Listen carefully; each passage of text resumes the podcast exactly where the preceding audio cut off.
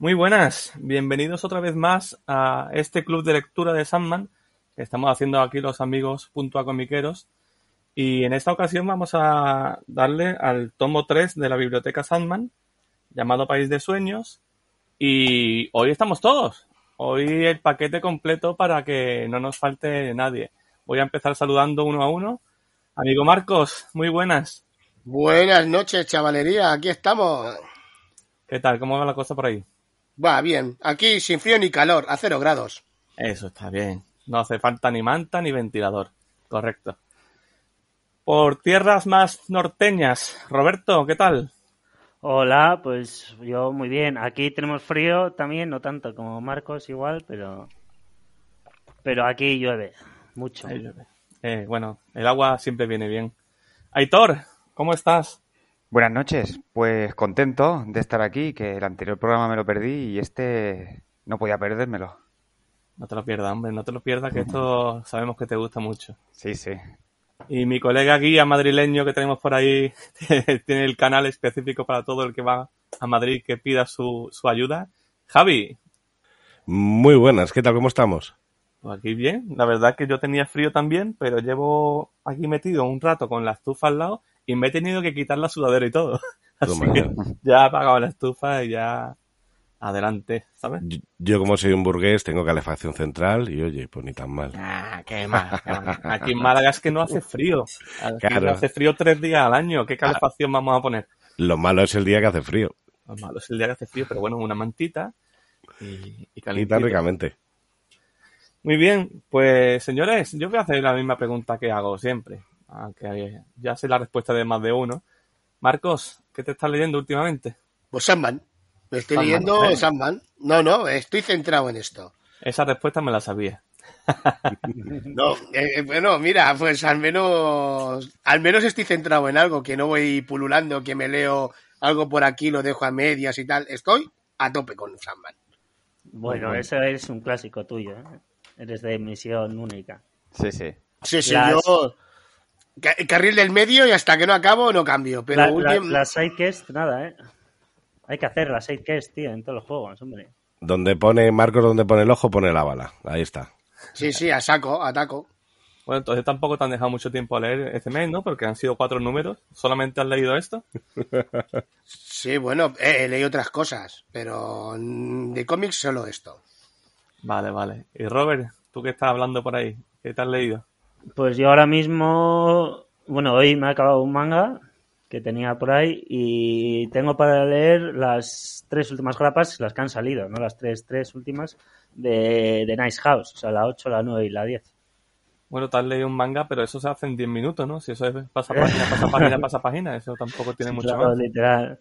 No, bueno, pues a ver, rápido sí se lee, pero tampoco tanto, hombre. Bueno, casi, casi. Yo nada más que he probado uno. Probé el primer tomo de Tokyo Revengers y no lo tengo ni con los demás cómics. Lo tengo ahí apartado desterrado. No me gustó. Oh, castigado. Castigado. Tú eres de los míos. sí, sí, está claro. Aitor, ¿qué tal? Pues yo, como sabéis, las grapitas del mes que no falten. Bueno, las grapitas tuyas es media biblioteca, media tienda, vamos. Me subo a todas, pero bueno, le he dado un poco a todo. Me leí también un tomo de Blueberry, uno de Akira, uno de 100 balas. Voy picando, voy picando por todos lados. Mariposilla, mariposilla. Aitor, explícame una cosa. Trabajando y siendo padre, ¿cómo lees tanto, tío? Durmiendo poco. Ah, durmiendo poco. Yo que puedo intentar dur- dormir poco, pero en cuanto empiezo a leer, se me cierran los ojos. Yo no, yo consigo. Por la noche me estiro siempre. Soy el último que se acuesta y el primero que se levanta. A base de cafeína, ¿no? Y tanto, mucho café es la solución. La vida del friki. Sí. Y Javi, imagino que habrá leído Calvin Hobbes. Pues, eh, pues no. Ahí la sigo teniendo medio abandonada, la pobrecita mía. Y eso que ya, ya me ha pillado porque ya ha salido el siguiente tomo. Y cosa que esperaba que no sucediera, ya me ha pillado. Estoy con, eh, os conté hace muchísimo tiempo que me regalaron la colección completa de Cimoc, que es una revista que salió entre los años 80 y 90, y le estoy dando, porque al final son 171 revistas, y, y le estoy, le estoy dando ahí. Pero ha pasado una cosa, que eso ya lo hablaremos otro día si queréis, eh, en todo el mes no he comprado ni un solo cómic. Creo que Hostias. ni Ay, uno. Todavía te, quedan, todavía te quedan los 20 euros del mes pasado. Efectivamente, así que febrero va a ser la hostia. Notición. Eso es notición, ¿eh? O sea, eso es bomba deportiva, como diría nuestro amigo el butanito aquel. Pues ni uno, ni uno, ni uno. No ha comprado grapas, no ha comprado nada. El presupuesto de febrero, 40 euros. Sí, sí, sí. Eh, Quiero hombre, vídeo de eso. hombre, va a ser la hostia. Yo soy incapaz, ¿eh? Incapaz de no comprar cada mes. Yo también, ¿eh? Yo también creía que lo era, pero, pero de repente van pasando los días. Ves, a ver, yo tengo más de mil cómics por leer. Eh, o sea que, o sea que yo no me aburro, no me aburro.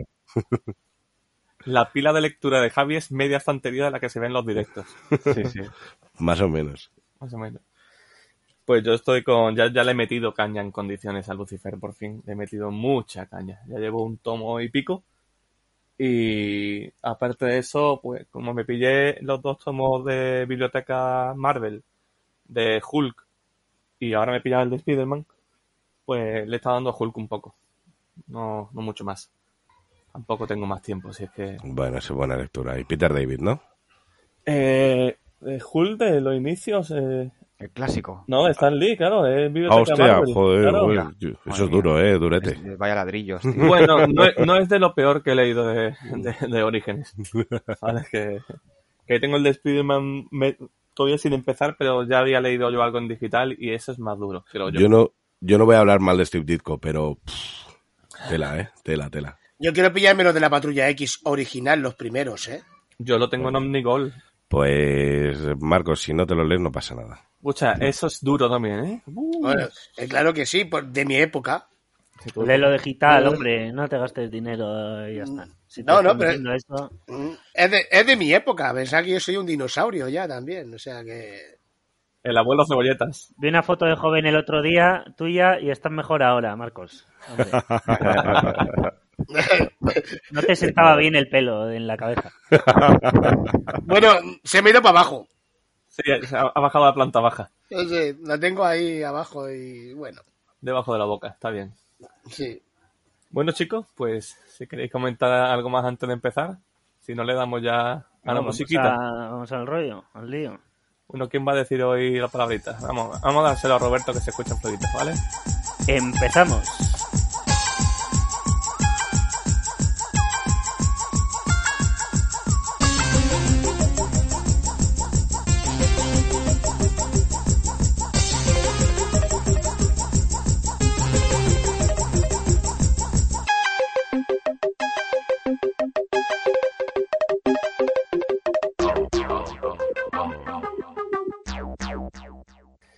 Muy bien, chicos, pues este tomo solamente tiene cuatro numeritos, así que se intuye programa corto, pero como nos conocemos, seguramente sea largo. Vale, eh, son cuatro historias independientes, no hay ningún arco largo, ¿vale? Y este tomo, por, pri- por primera vez en lo que llevamos, todos los números le gustan a Marcos. Ole. Ya, ya eso Bueno, bueno. gana algo. Es un tomo completo que me gusta. Es cortito, y también había pocas posibilidades de fallar. Hombre, hay un número que a algunos no nos gusta tanto, así que es una casualidad doble. Bueno, algunos, algunos le han dado una nominación buena, buena, ¿sabes? Ya llegaremos, ya llegaremos. Pero sí, sí, eh, por fin puedo decir que hay un tomo entero de Sandman que me gusta. Bueno, pues cuando pasemos al cuarto vas a flipar, chaval. Sí. El cuarto ya es un El arco cuarto es una escalada de la hostia, sí. Sí. Bueno, por- pero vamos, vamos mejorando. O sea, ya. También hemos de decir que justamente coincide en el tomo en que son historias independientes y no es una trama larga. Bueno, es que yo, para mí, eso es lo mejor que tiene Sandman, tío. Marcos, de lo que llevamos leído, siempre ha dicho que lo que más le gusta son lo- los números independientes. Sí. Sí, y por eso, y yo creo que eso me mola porque son historias de a su bola y me mola mucho. Y yo creo que eso ha sido importante para que me gustara el tomo. Yo creo que aquí es cuando ya nos empezamos a dar cuenta de que esto es otra cosa, ¿no? De que esto es algo diferente, que no es lo que estábamos acostumbrados más en los años en los que se publica, ¿no? Que, que aquí hay, que, que esto es especial. Y yo creo que estos cuatro números lo demuestran. Cuatro historias totalmente independientes en las cuales eh, Morfeo ni siquiera es el personaje principal. De hecho, en uno de los cuatro números ni siquiera aparece. y, y aún así es donde la tra- no la trama, porque la trama prácticamente no avanza, pero donde la colección, donde la serie, la obra alcanza ya niveles mm, a los que yo creo que el cómic americano y más el cómic de DC no estaba acostumbrado. Y bueno, el cómic de DC, por no decir el cómic de, de editoriales de superhéroes en general, porque esto es muy diferente a lo que la gente estaba acostumbrada a leer en aquella época, ¿no? Sí, esto es lo que le pedimos a una grapa, una historia en una grapa, no en 12. Efectivamente. Es puro lore la, la serie. Es como una construcción de universo o de como de trasfondo, ¿no? Y le da mucho lo- mucho empaque luego a lo que es la serie principal, ¿no? Yo estas perlillas así me gustan mucho. Puro lore la serie. Por usar términos más modernos, lo de construir universo se llama lore ahora. Sí. Pues es Bueno. puro lore este toma. Tú es que eres muy millennial, tío. Es lo que pasa. Yo lo llamaría travesía por el desierto, pero bien hecha. Pues si queréis empezamos con el número uno, que le ha tocado en el sorteo maravilloso a nuestro amigo Roberto. Dale, amigo. Pues en el primer número tenemos a Richard Maddock, que consigue un Bezoar, vamos, concretamente un Triquino Bezoar, que es hecho de pelo, para intercambiárselo a, otro- a Erasmus Fry por una musa. La musa es Calíope y, bueno, se dice y se ve que teniendo sexo con ella te llega la inspiración, entonces lo, pero claro, la musa Calíope está esclavizada, no quiere, lo que hace el Richard Maddock es abusar de ella, es violarla y de hecho en el se ve se ve bastante explícito en el cómic. Vale, entonces bueno, con la ayuda de de Calíope, pues alcanza una fama enorme, incluso derechos para hacer películas y demás.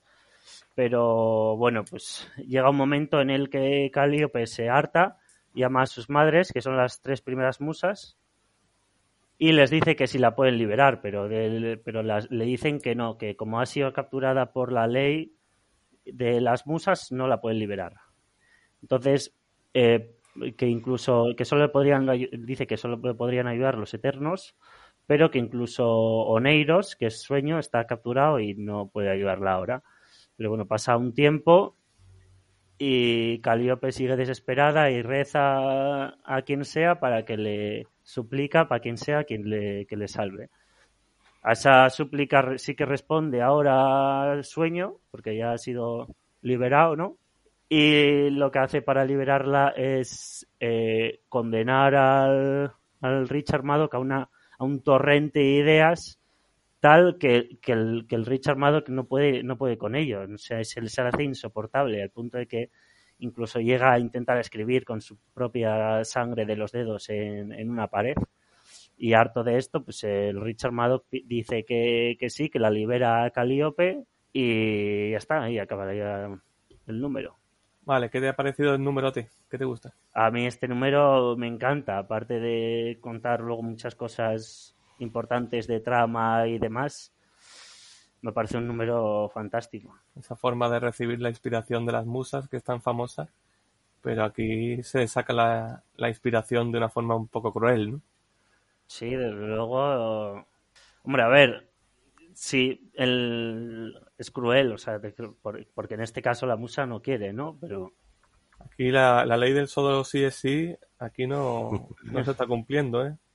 No, además lo de las leyes de las musas que eh, por X o cual tengan que ser esclavizadas y o, o puedan ser esclavizadas y no se puedan liberar de- hasta que el dueño diga te libero, Sí, Es que además se lo dicen sus propias, las primeras musas estas se lo dicen a ella, que ella ha sido capturada legalmente, ¿sabes? Sí, y sí, y son sus madres. Y son sus madres, sí. Es que es una locura. Es, es que duro. no ¿eh? hagan nada, o sea, literal se quedan, no, no podemos hacer nada, ni siquiera muestran que sientan pena o algo. No, no, no, no. Es increíble. Pero, Pero hay, hay muchos matices, porque el otro se la cambia diciéndole que iba a inspirar y la soltaría rápido, primero que no lo hace, y luego cuando le hace el intercambio dice, bueno, cuando tengas fama y tal, acuérdate de mí y nómbrame a ver si puedo volver a sacar mi libro, que ten- un libro que él tenía o que sacó, que quería volver a que se volviera a reeditar porque era el que más orgulloso estaba. Sí. Y otro dijo que sí, que sí, yo todo lo que quieras. Y luego se olvida de él completamente porque se vuelve un egoísta.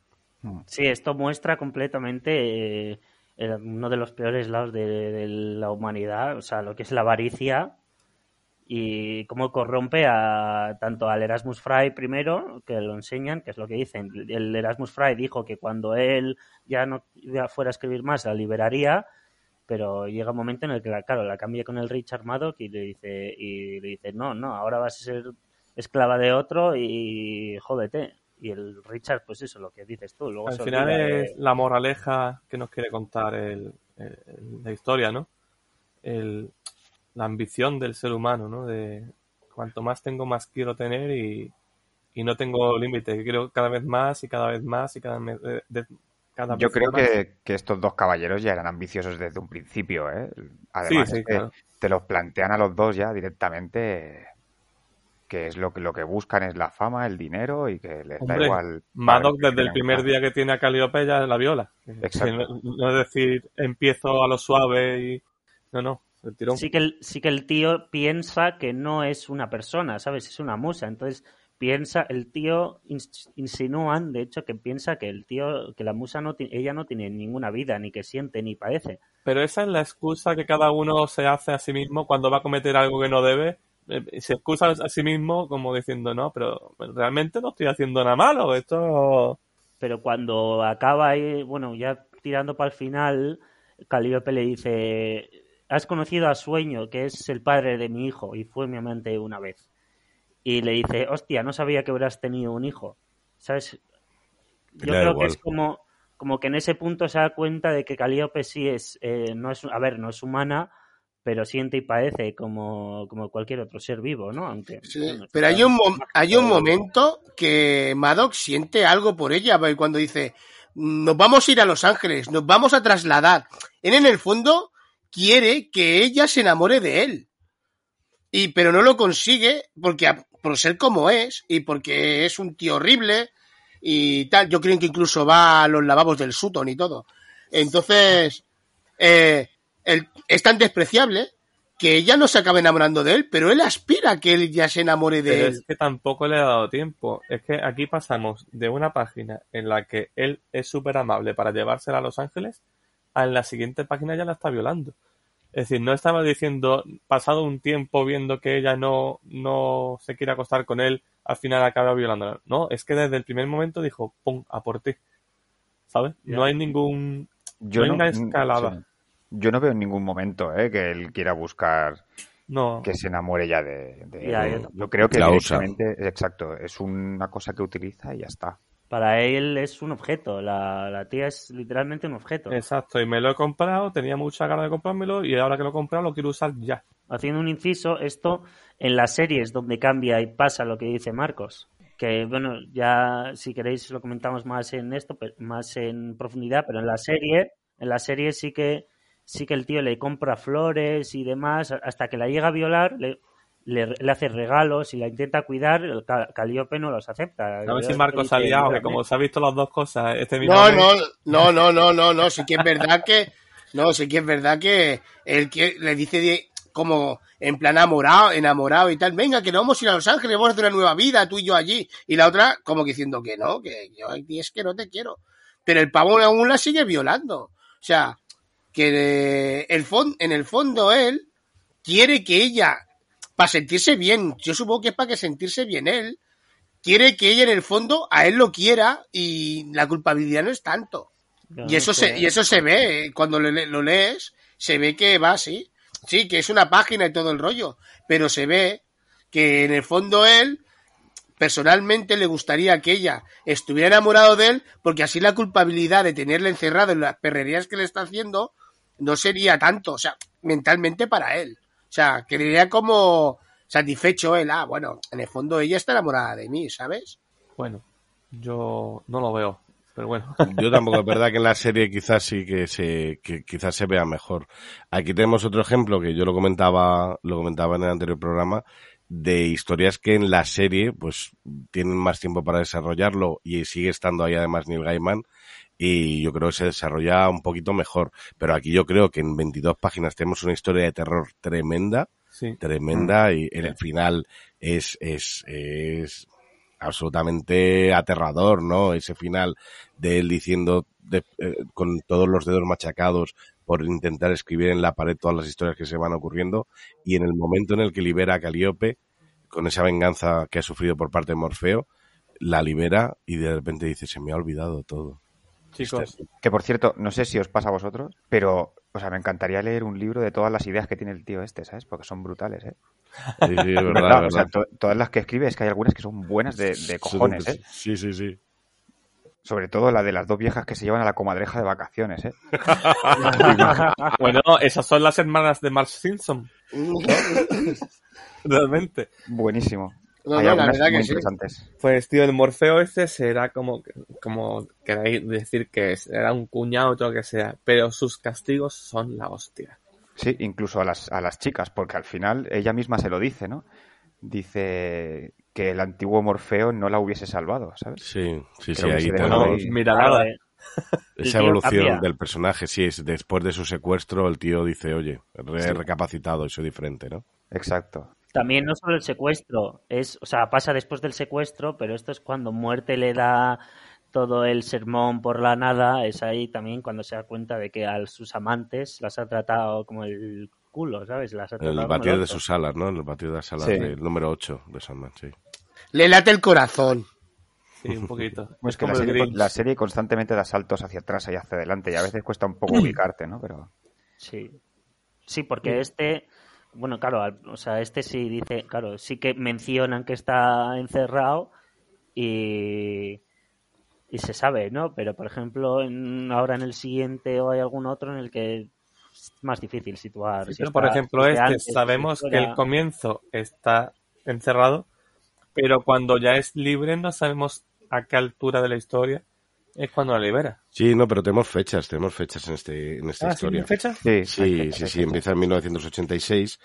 De hecho, la primera, el primer cuadro es mayo de 1986, por lo tanto todavía está encerrado. Y entonces se- supone que a lo largo de la historia es cuando, cuando está, cuando se libera. Sí, pero no tenemos fecha exacta luego, por ejemplo, eh, cuando sucede el tomo anterior. ¿En qué año Sí. sucede exactamente? O sea, hay fechas en este, pero en los otros, a la medida que avanza la trama, no tanto. O sea, no se sabe si pasa un año, dos, tres. Claro, yo diría que es más o menos eh, por, por el ritmo de publicación de la serie. ¿eh? Por lo tanto, si la serie, este, es- este es el número 17, si no me equivoco, Mm. es decir, año y medio desde que empieza, estamos en 1988. Yo creo que va por ahí No sé. los tiros. No sé, eso, eso nunca tiene, no tiene por qué ser igual. El tiempo No, no tiene por qué, pero las- sospecho que va por ahí. Por norma general, sí. Pero durante el tiempo escribe como dos o tres libros, ¿no? El tío, tres o cuatro incluso, ¿no? Sí, sí, sí. Y Y, uno- una peli. Y una peli, firma para hacer una peli, que es cuando le dicen que le recuerda mucho al otro. Dice, tu escritura se parece mucho al, al que le pasó la musa. Dice, Ah, tienes un estilo... Ay, Y es, y es cuando y es cuando él dice, coño. Y como que pilla el chip, ¿sabes? Como diciendo, "Co- a lo mejor yo lo que es- escribimos los dos igual, porque realmente escribimos lo que ella nos está dando, Tiene la misma inspiración. Claro, y dicen, tienes como de esto. Y aún así el tío no es capaz de decirle al- el trato que le había dicho al otro, de decirle, oye, pues mira, él, que era que yo me, me guío mucho en él, era como una inspiración para mí, podéis hacer esto y tal. No se acuerda, simple, simplemente se ofende porque le hayan comparado con el otro, ¿sabes? Bueno, oye, ¿y conocíais lo que son los bezoares?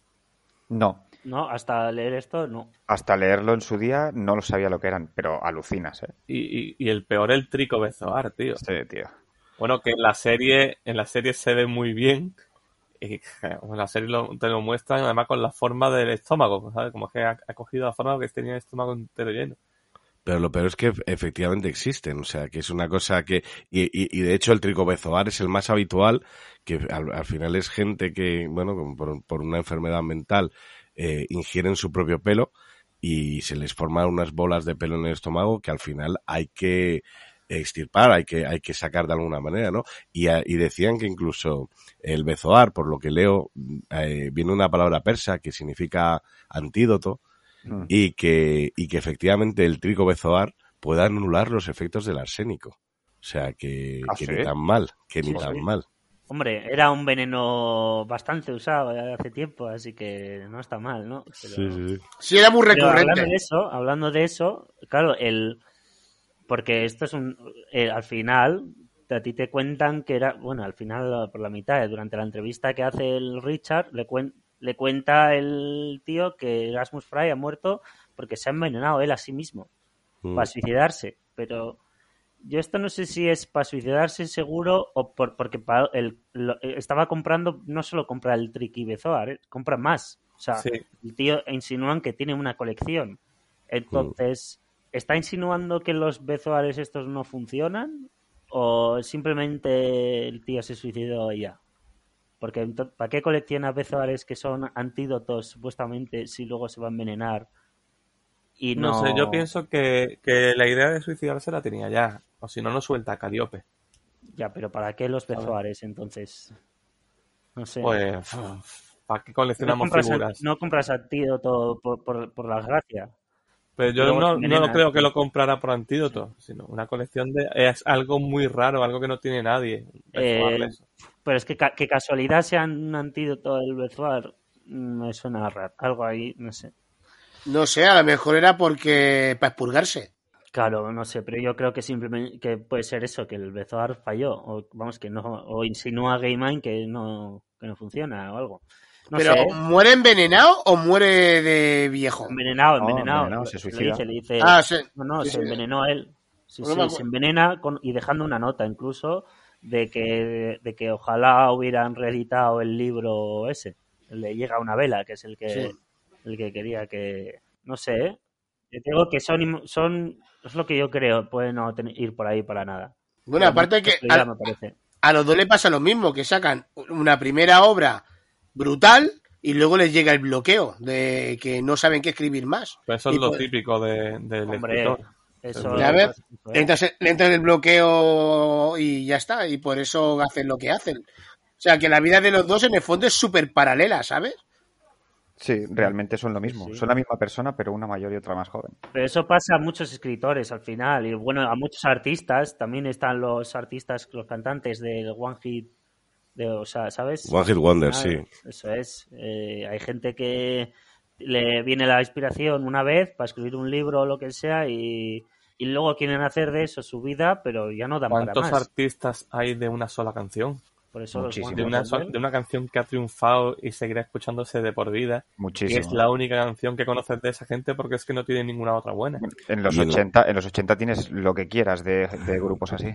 Y en los 60, sí, en todas las décadas. Y lo peor es que a un escritor, cuando tiene éxito, lo que se le hace es, se le contrata y se le da un adelanto, ¿no? Que es precisamente lo que le pasa a Richard Maddock. Le dicen, mira, te hemos dado un adelanto para tu segunda obra y claro, cuando el tío de repente dice, si es que no sé ni de qué va a ir y la tendría que haber entregado hace meses o semanas, y el tío dice, pero si es que no sé, y entonces claro, si no escribes esa obra, tienes que devolver el dinero. Hay miles de, pues de, historias así, de películas y series que cuentan ese problema. No es nada nuevo. No, no, para nada, para nada. Bueno, aquí tenemos una discusión, ¿vale? Porque yo digo que cuando salen las madres de las musas madres yo digo que aquí en, Sandman, además, son las furias. Y aquí mis compañeros Roberto y Aitor dicen que no. Que no son.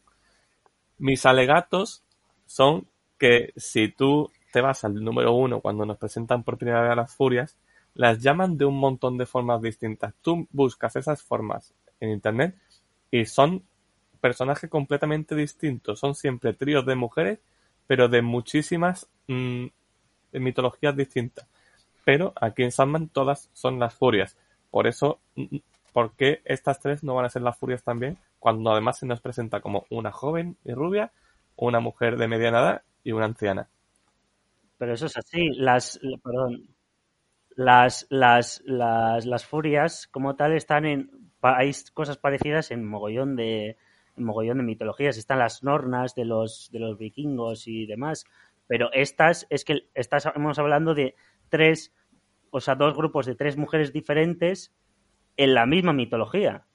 Además, bueno, claro, es, pero ahí es donde quería llegar yo, que es en la misma mitología. simplemente el- la- lo único que tiene casualidad es que están como eh, señora joven, eh, de mediana edad y, y ¿Me anciana. has dicho dos Pero- grupos? ¿Cuál es el otro grupo? Pero eso son las tres musas, que son Meletea, Mnemea y a- a- el, el tercer nombre no me sale ahora. Aedea. Aedea. Aedea, y luego están las furias, que no tienen nada que ver, son otra cosa. A mí, si me permitís, eh, en la familia tengo una historiadora de, perdón, una estudiante de historia, que es mi hermana, y le he preguntado, digo, oye, ¿cuál es la diferencia? Digo, la- las, la, digo, las musas y las sécates son es lo mismo, y me dice, no. Me dice que efectivamente las sécates son igual las moiras, las nornas, las parcas, como decía Robert, la vieja, la de mediana edad, la joven, que son las tejedoras del destino, y que por otro lado tenemos las, las musas, las protectoras de las artes, las inspiradoras, que son nueve, entre ellas Calíope, musa de la elocuencia, belleza y poesía épica, está Clio, Erató, Euterpe, Melpómene, Polimnia, Talía, Delpsícore y Urania. Así que efectivamente, por un lado Te has tenemos... quedado a gusto, ¿eh? Además- Sacad, sacada de chorra en estos momentos. es lo que tiene tener una hermana historiadora. Encima de la mesa la ha puesto, chaval. ade- además, lo que pasa es que a los griegos pues, les gustaba mucho el 3, porque las gorgonas también son 3. Mm. El, Pero en todas las religiones, la, la Sí, Trinidad sí, está en todas las 3 es- religiones. el, tre- el 3 es muy favorito a todo el mundo, ¿no? Pero bueno, de la griega, que igual yo sé un poco más, ¿no? Pues se ve el 3 en muchos lados. También son los tres hermanos los que salvan a los demás de matando a Cronos. Zeus, Mm. Poseidón y Hades también son tres. No sé, eh, es casualidad y punto, que sean tres, porque les gustaba el número 3 y ya está. Pero no son las mismas, para nada. Además, las, las furias son un símbolo de venga seres de venganza y de, y de muerte, y las musas son, son seres, bueno, como ha dicho Javi, protectoras de las ideas, o las que dan las ideas, ¿no? O sea, bueno, cada, cada una de las tres tiene una función diferente entre los tres pasos que tiene una idea, pero es que los conceptos son completamente opuestos, entonces no pueden ser la misma, la misma gente. Bueno, pues os voy a dar esta batalla a vosotros. Pero de todas maneras, si alguien quiere darme la razón en los comentarios, por favor. Bueno, que salga Jesús aquí a callarte la boca, papi. Hombre, ya si me lo dice Jesús, entonces ya. Pues si te dice Jesús, no puedes decir nada, ¿eh? No, no, está claro. Gracias Jesús por los comentarios, ¿eh? Pero no te líes más de capítulos, por favor. No, no, y te- la verdad que te han metido una goleada, ¿eh? Sí, sí, sí.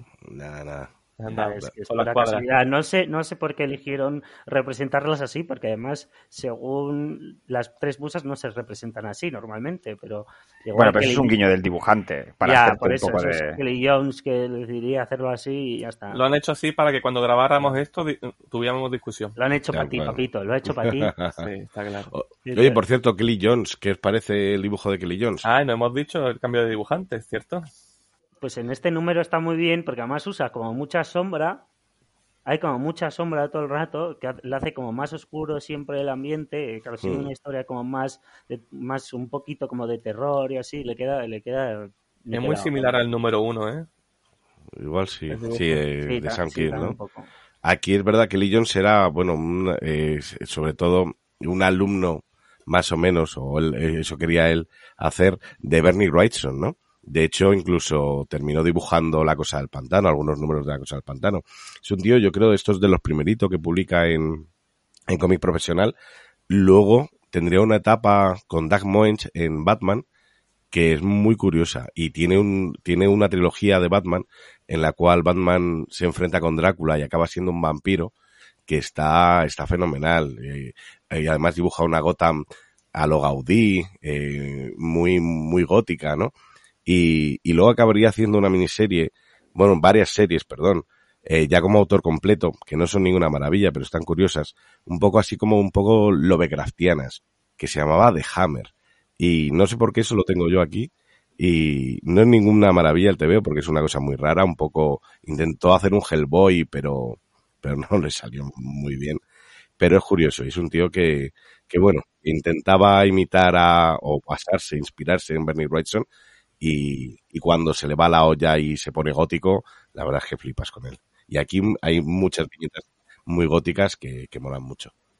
Mm, Yo, mm, o sea, que el el dibujo me gusta, ¿eh? Pero también creo que aquí el- el- las, las tintas hacen un montonazo, ¿eh? Aquí Malcolm Jones III, sobre Sí. todo en las escenas estas que, que salen en caras en primera persona de perfil o lo que sea, les dan como, como un desto de oscuridad muy, muy heavy, ¿eh? Sí, pero hay un par de imágenes de Morfeo que tiene un napión que flipas, eh, Pues tío. mira, a mí sí. es lo que te iba a decir. A mí el Morfeo de esta historia no me mola porque me parece un Morfeo de los 90, tío. Es punky, ¿no? De los 80 Sí, incluso. eso, es, punky, es punky. Con su chupa, sí. Es que hay una Bueno, imagen y que dices, coño, ahí, se parece ¿no? lobo. ¿No es en los 80 donde está pasando la historia? Sí, sí, sí, esto. Sí, sí, sí, sí. Y, y- y eso es un poco a lo que vamos en el siguiente tomo, en el siguiente to- o sea, en el siguiente número precisamente va un poco de eso, ¿no? De que, que, bueno, ahora lo mencionaremos otra vez, pero va de que, de que Morfeo adopta la forma según un poco la época y de quién lo mire, Sí. Mm. Sí, sí, claro. ¿sabes? Sí, pero ha ido muy de Robert Smith, ¿vale? Pero es que aquí es el, el hermano feo de Robert Smith, ¿sabes? Bueno, pero lo mismo es verdad cuando el episodio de aquel de, de África, ¿no? Ahí ya lo vemos, ¿no? Que precisamente siempre toma esa, ese Esa forma, aspecto. sí. Y aquí además lleva el mismo outfit que en el, la última, el último encuentro con Bob Garding en Hombre de, de Buena Fortuna. Eso es. Al final se, adapta, todo, vamos. se adapta un poco a lo que la gente quiere ver de él. Bueno, sí, es, bueno, es el tono de la época y tal, pues también podemos decir que el cuervo lleva un estilo similar, o sea, el New Age y toda la mandanga esta. Los 80, pero es que, hostia, las napias me sacan, eh, tío. Pedazo de napias que le hace, tío. Sí, también como oscurece tanto el ojo, se ve más la nariz. Tía, tío, eh, la verdad que cuando lo vi dije, uh, me echó para atrás, eh. Pero bueno, hemos de decir que el, el número va al 11, eh. Es un número de que va, la historia va al 11, eh. O sea, comienza fuerte el tomo, eh, con Calliope. Va al 11 y dices, uff, esto promete mucho, o sea, Bueno, no hemos mencionado lo más impor- bueno, algo importante que se menciona, que es que, bueno, lo, lo he dicho, pero no sé, que se- es que tiene un hijo, un Morfeo. Sí, sí, sí. sí. Sí. Lo hemos mencionado así de pasada y no hemos esto va a ser importante, ¿sabes? sí. De Sí, es hecho, verdad, es verdad. me- si sabes un poquito de mitología griega, sabes quién es. O sea, porque te lo cuenta, te dice, es el niño que viajó al Hades en busca de su amada y todo eso. Y eso solo, o sea, solo cumple la descripción una persona en concreto que, bueno, es, o sea, el nombre es Orfeo, vamos, pero que se, que no es ningún secreto. Pero bueno, Lo dicen, lo dicen, lo dicen casi como de pasada, pero lo dicen que Morfeo tiene un hijo.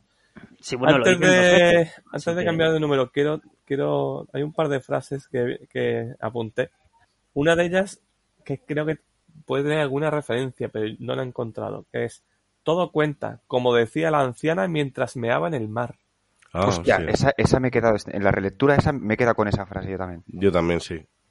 Pero No, no pillo la referencia. Yo no, tampoco. no he encontrado Yo nada. A lo- tampoco. A lo mejor es algo, ya sabemos, algo del folclore británico y... Pero si me he quedado ahí, me he quedado ahí. o algún queda como, cuento, what the o fuck. algún dicho o algún dicho en inglés, una frase hecha. Seguramente sea algo de eso. Y luego otra frase que esa no traía referencia ninguna, pero me hizo gracia, que es vamos Ya a hacer chirriar el colchón durante dos minutos y medio. tío. terrible, es terrible. Tiene claras sus capacidades. él. Sí, sí. La falta de inspiración no es lo único. y de fondo tampoco. Bueno, pues si os parece bien, podemos ir pasando de, de capítulo, Y ¿no? vamos al siguiente, porque si no, esto se nos va a hacer eterno. Bueno, Eh, eh, nada, eh, nuevo, nada nuevo. Eh, Ey, Robert, qué bien hilado. Qué bien Eterno. traído, tío. Qué bien. Yo tengo que colar un chiste de estos míos malos. Ay, ay. Si no, no. Siempre alguno. Si no, ¿para qué hago esto? Ya ves. Bueno, pues el siguiente número, el, el segundo del tomo y el número 19 de la serie, es el sueño de una noche de verano. No. No, perdón, perdón, perdón. No, el no, sueño de un millar de gatos. Eh, Ay, ay, ay. De sueño iba, de sueño De iba. sueño pero, iba. pero aquí no, no, no es difícil que esto en vaya de el sueño. que repiten en dibujo Kelly Jones y Malcolm John III. Aitor, ¿nos cuentas algo de él? Pues sí. Bueno, pues en este capítulo la historia va de un gatete al que viene otro gatete a buscarlo una noche y le comenta que ella, como si tuviese que saber o ya supieran quién es, eh, ha venido a, hacer como una charla, ¿no? Entonces estos dos gatetes se van al- a un sitio donde parece que es un seminario de gatos y una gata persa empieza a contarles una historia, ¿no? Eh, les cuenta la historia, ¿no? De cuando ella era más jovencita, que se enamoró de, de un gato, ¿no? Y a esta la dejó embarazada. Eh, entonces ella tiene sus gatitos y sus dueños, como son unos gatos mestizos, pues cogen y los tiran al río. Al río, al lago o donde fuera, ¿no? Para acabar con ellos.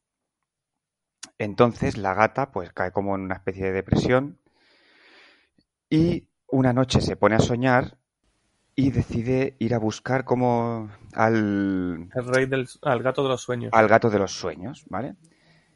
Entonces empieza a atravesar diferentes sitios que están dibujados de una forma maravillosa, ¿no? Hasta que llega a una puerta donde se encuentran los guardianes de, del sueño y dentro se encuentra pues a este, ¿no? Al gato de los sueños, que no es ni nada más ni nada menos que Morfeo, pero con forma de gato.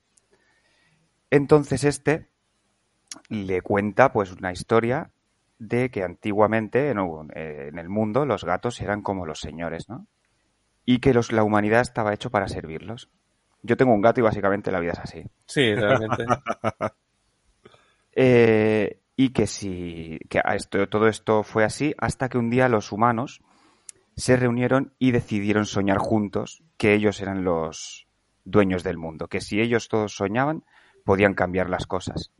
Así hasta llegar a hoy en día donde justo pasó eso, ¿no? Que la humanidad es la que la que controla el mundo y los gatos son como sus mascotas, ¿no? En resumen, el discurso que da después la gata al resto de gatitos pues es lo mismo, ¿no? Que si algún día mil gatos sueñen lo, sueñan lo mismo, o sueñan que es posible, pues se hará realidad, ¿no? Y básicamente es esto, ¿no? Luego los dos gatetes se van a casa y ya está. Sería este el número entero. Vale. ¿Y qué te parece el número? Me encanta. Es de los números que más me gustan de todos, Sandman. Sin duda, vamos. O sea, me parece una historia mm, triste y bonita a la vez. Es un numeraco y... Un numerazo, sí. Y si hay que decirlo, se dice. Es Sí, exacto. Es, no, no. Es muy bonito. Es, Muy es muy, muy chulo. Es una historia brutal, o sea, brutal. Muy guay, muy guay. Me Eso que encanta. es una historia que no tiene luego mucha importancia en el resto de la trama y que para No. mí solo vale, solo este número existe nada más que para hacer lo que he mencionado antes, que es para, eh, para hacer ver que Morfeo aparece de una forma u otra según el soñador. O sea, esta, eh, ahora aparece como gato porque está soñando, porque es el sueño un gato.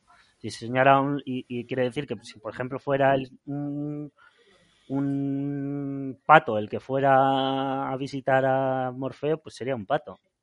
Va un poco por ahí, yo creo, el, el número este y realmente es para lo único que vale. Es increíble que haga un número que es, como dice Aitor, también para mí uno de los mejores de Sandman y aparte de, eso yo no le veo más, más, más significado, aparte de ese. No, es que no, no influye nada luego en, en la historia y, y de hecho no encuentro ninguna referencia en este número. No, es que es disfrutón y punto. O sea, es, así. Sí, Es un número chulo y ya está. Es que es eso, es que por eso me mola mucho, porque es una historia muy guapa, con un mensaje brutal y ya está. Principio, nudo, final y a otra cosa. Y me ha quedado cojonudo. Y que Es que- Morfeo está ahí por meterlo.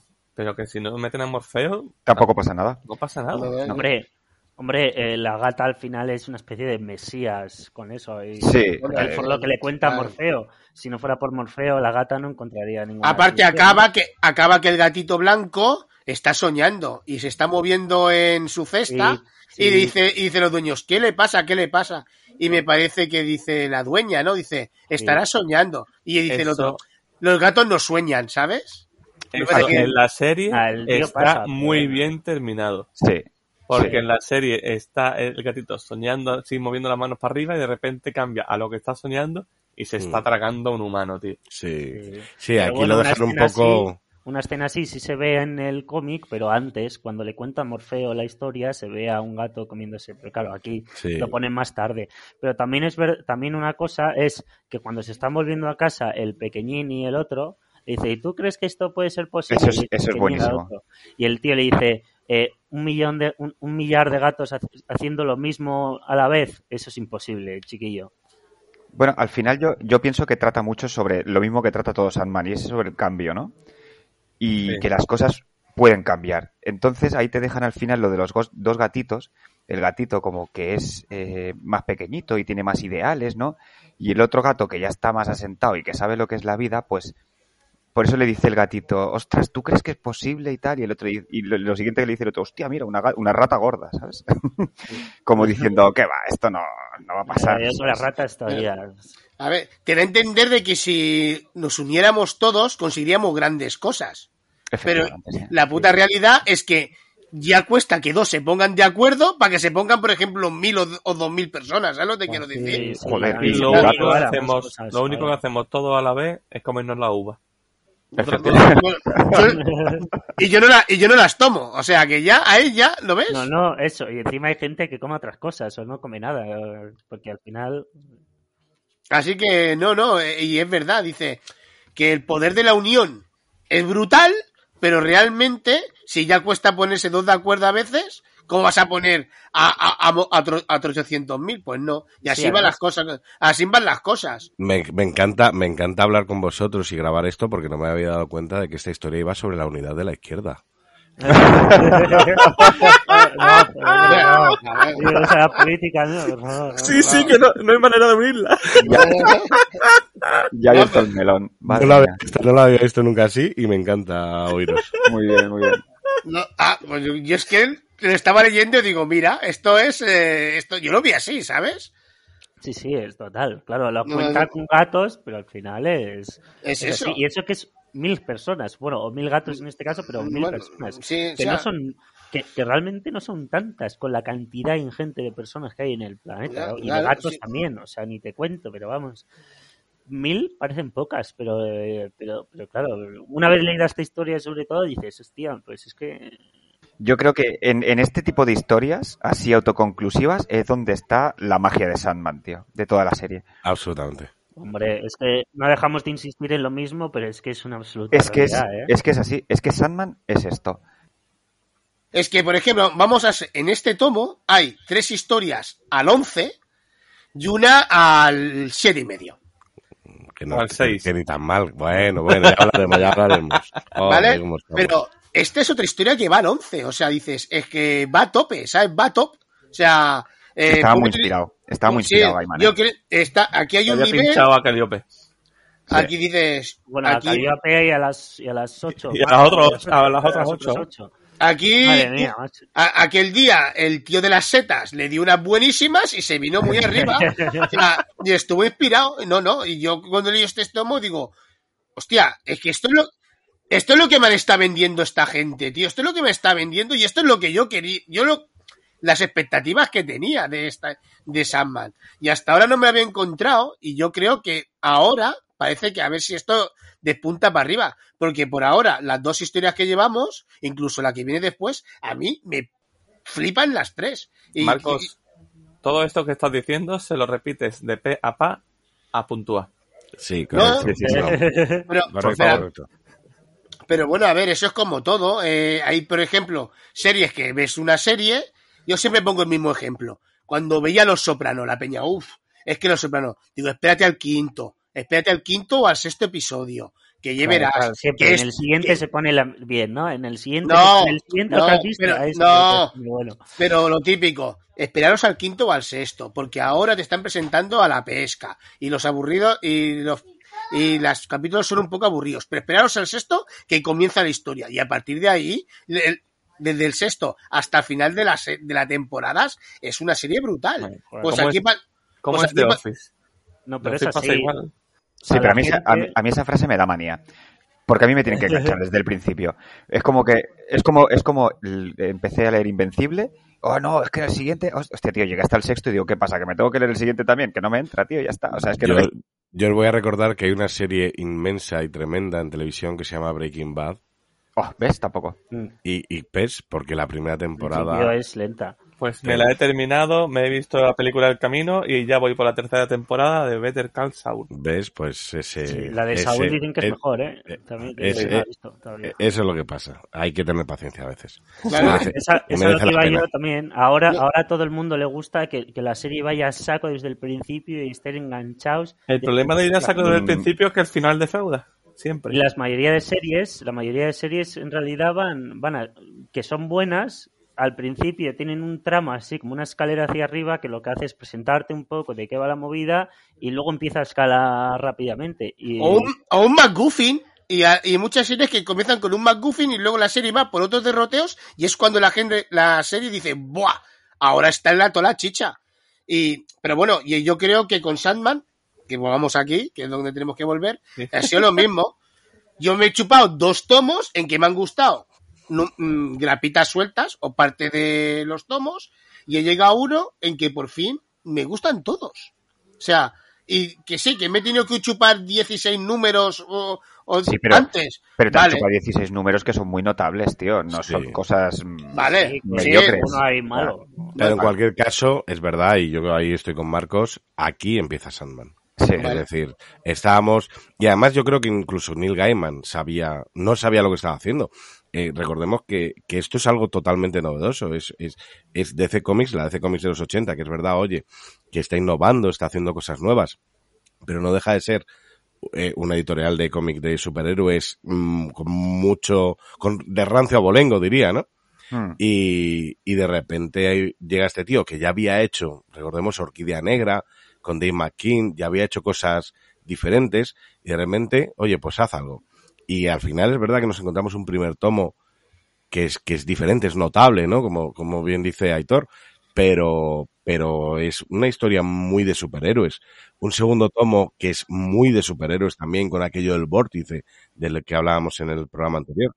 Y de repente aquí corta con todo, rompe con todo y dice, Sí, pero los anteriores son, son muy de supers, pero tienen una magia distinta, ¿eh? O sea, absolutamente, sí, sí, sin duda. tienen algo diferente que no sigue la línea de los superhéroes, ¿eh? Sí, pero ahí están haciendo un poco la idea. Ya, pero hay números muy Eh, excepcionales, tío. Sí, como sí, para... sí, luego, ¿eh? Hay números como, como el, del, el de esto de los asesinos. Sí, en sí. serio, eso no lo has visto jamás en la vida. en- No, no, pero No, que, desde que- luego, pero es pero un que poco- vol- volvemos a lo mismo. Tiene, en esas tramos tiene números del 11, que se saca la churra, pero luego Mm. tiene algunos que son cinco raspado, tío. Y es Bueno, pero, pero lo de las notas es relativo, ¿eh? Bueno, eso en punto a cómics, en punto a cómics lo sabemos. Pero, pero yo creo que aquí precisamente es en este arco donde Neil Gaiman se encuentra. Sí, Y se, y se empieza a encontrar Sí. cómodo y dice, ahora empiezo a hacer Sí. lo que yo quería. también seguramente, se también seguramente es, es donde le empiezan a Ah, dejar ya. ¿eh? También, también. Le empiezan a dejar hacer, oye, esto está vendiendo y para adelante. Oye, deja de hablar a Robert, que como no se le escucha, está ahí abusando. No, no, no, no, si estaba diciendo que sí a todo lo que decían.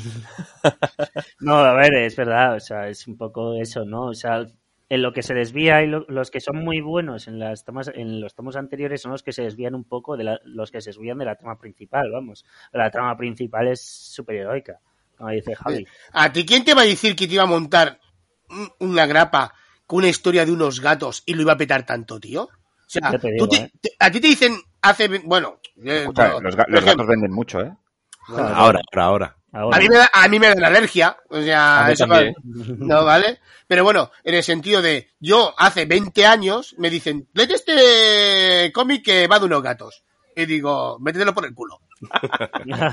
Sí. Ya también, te lo digo. ¿Sabes? ¿Vale? Con- a mí con 20 tacos, que era todo pijameo, pues me dicen, toma, léete esto. Y digo yo, pues no, no me voy a leer yo unos cuentos de gatos.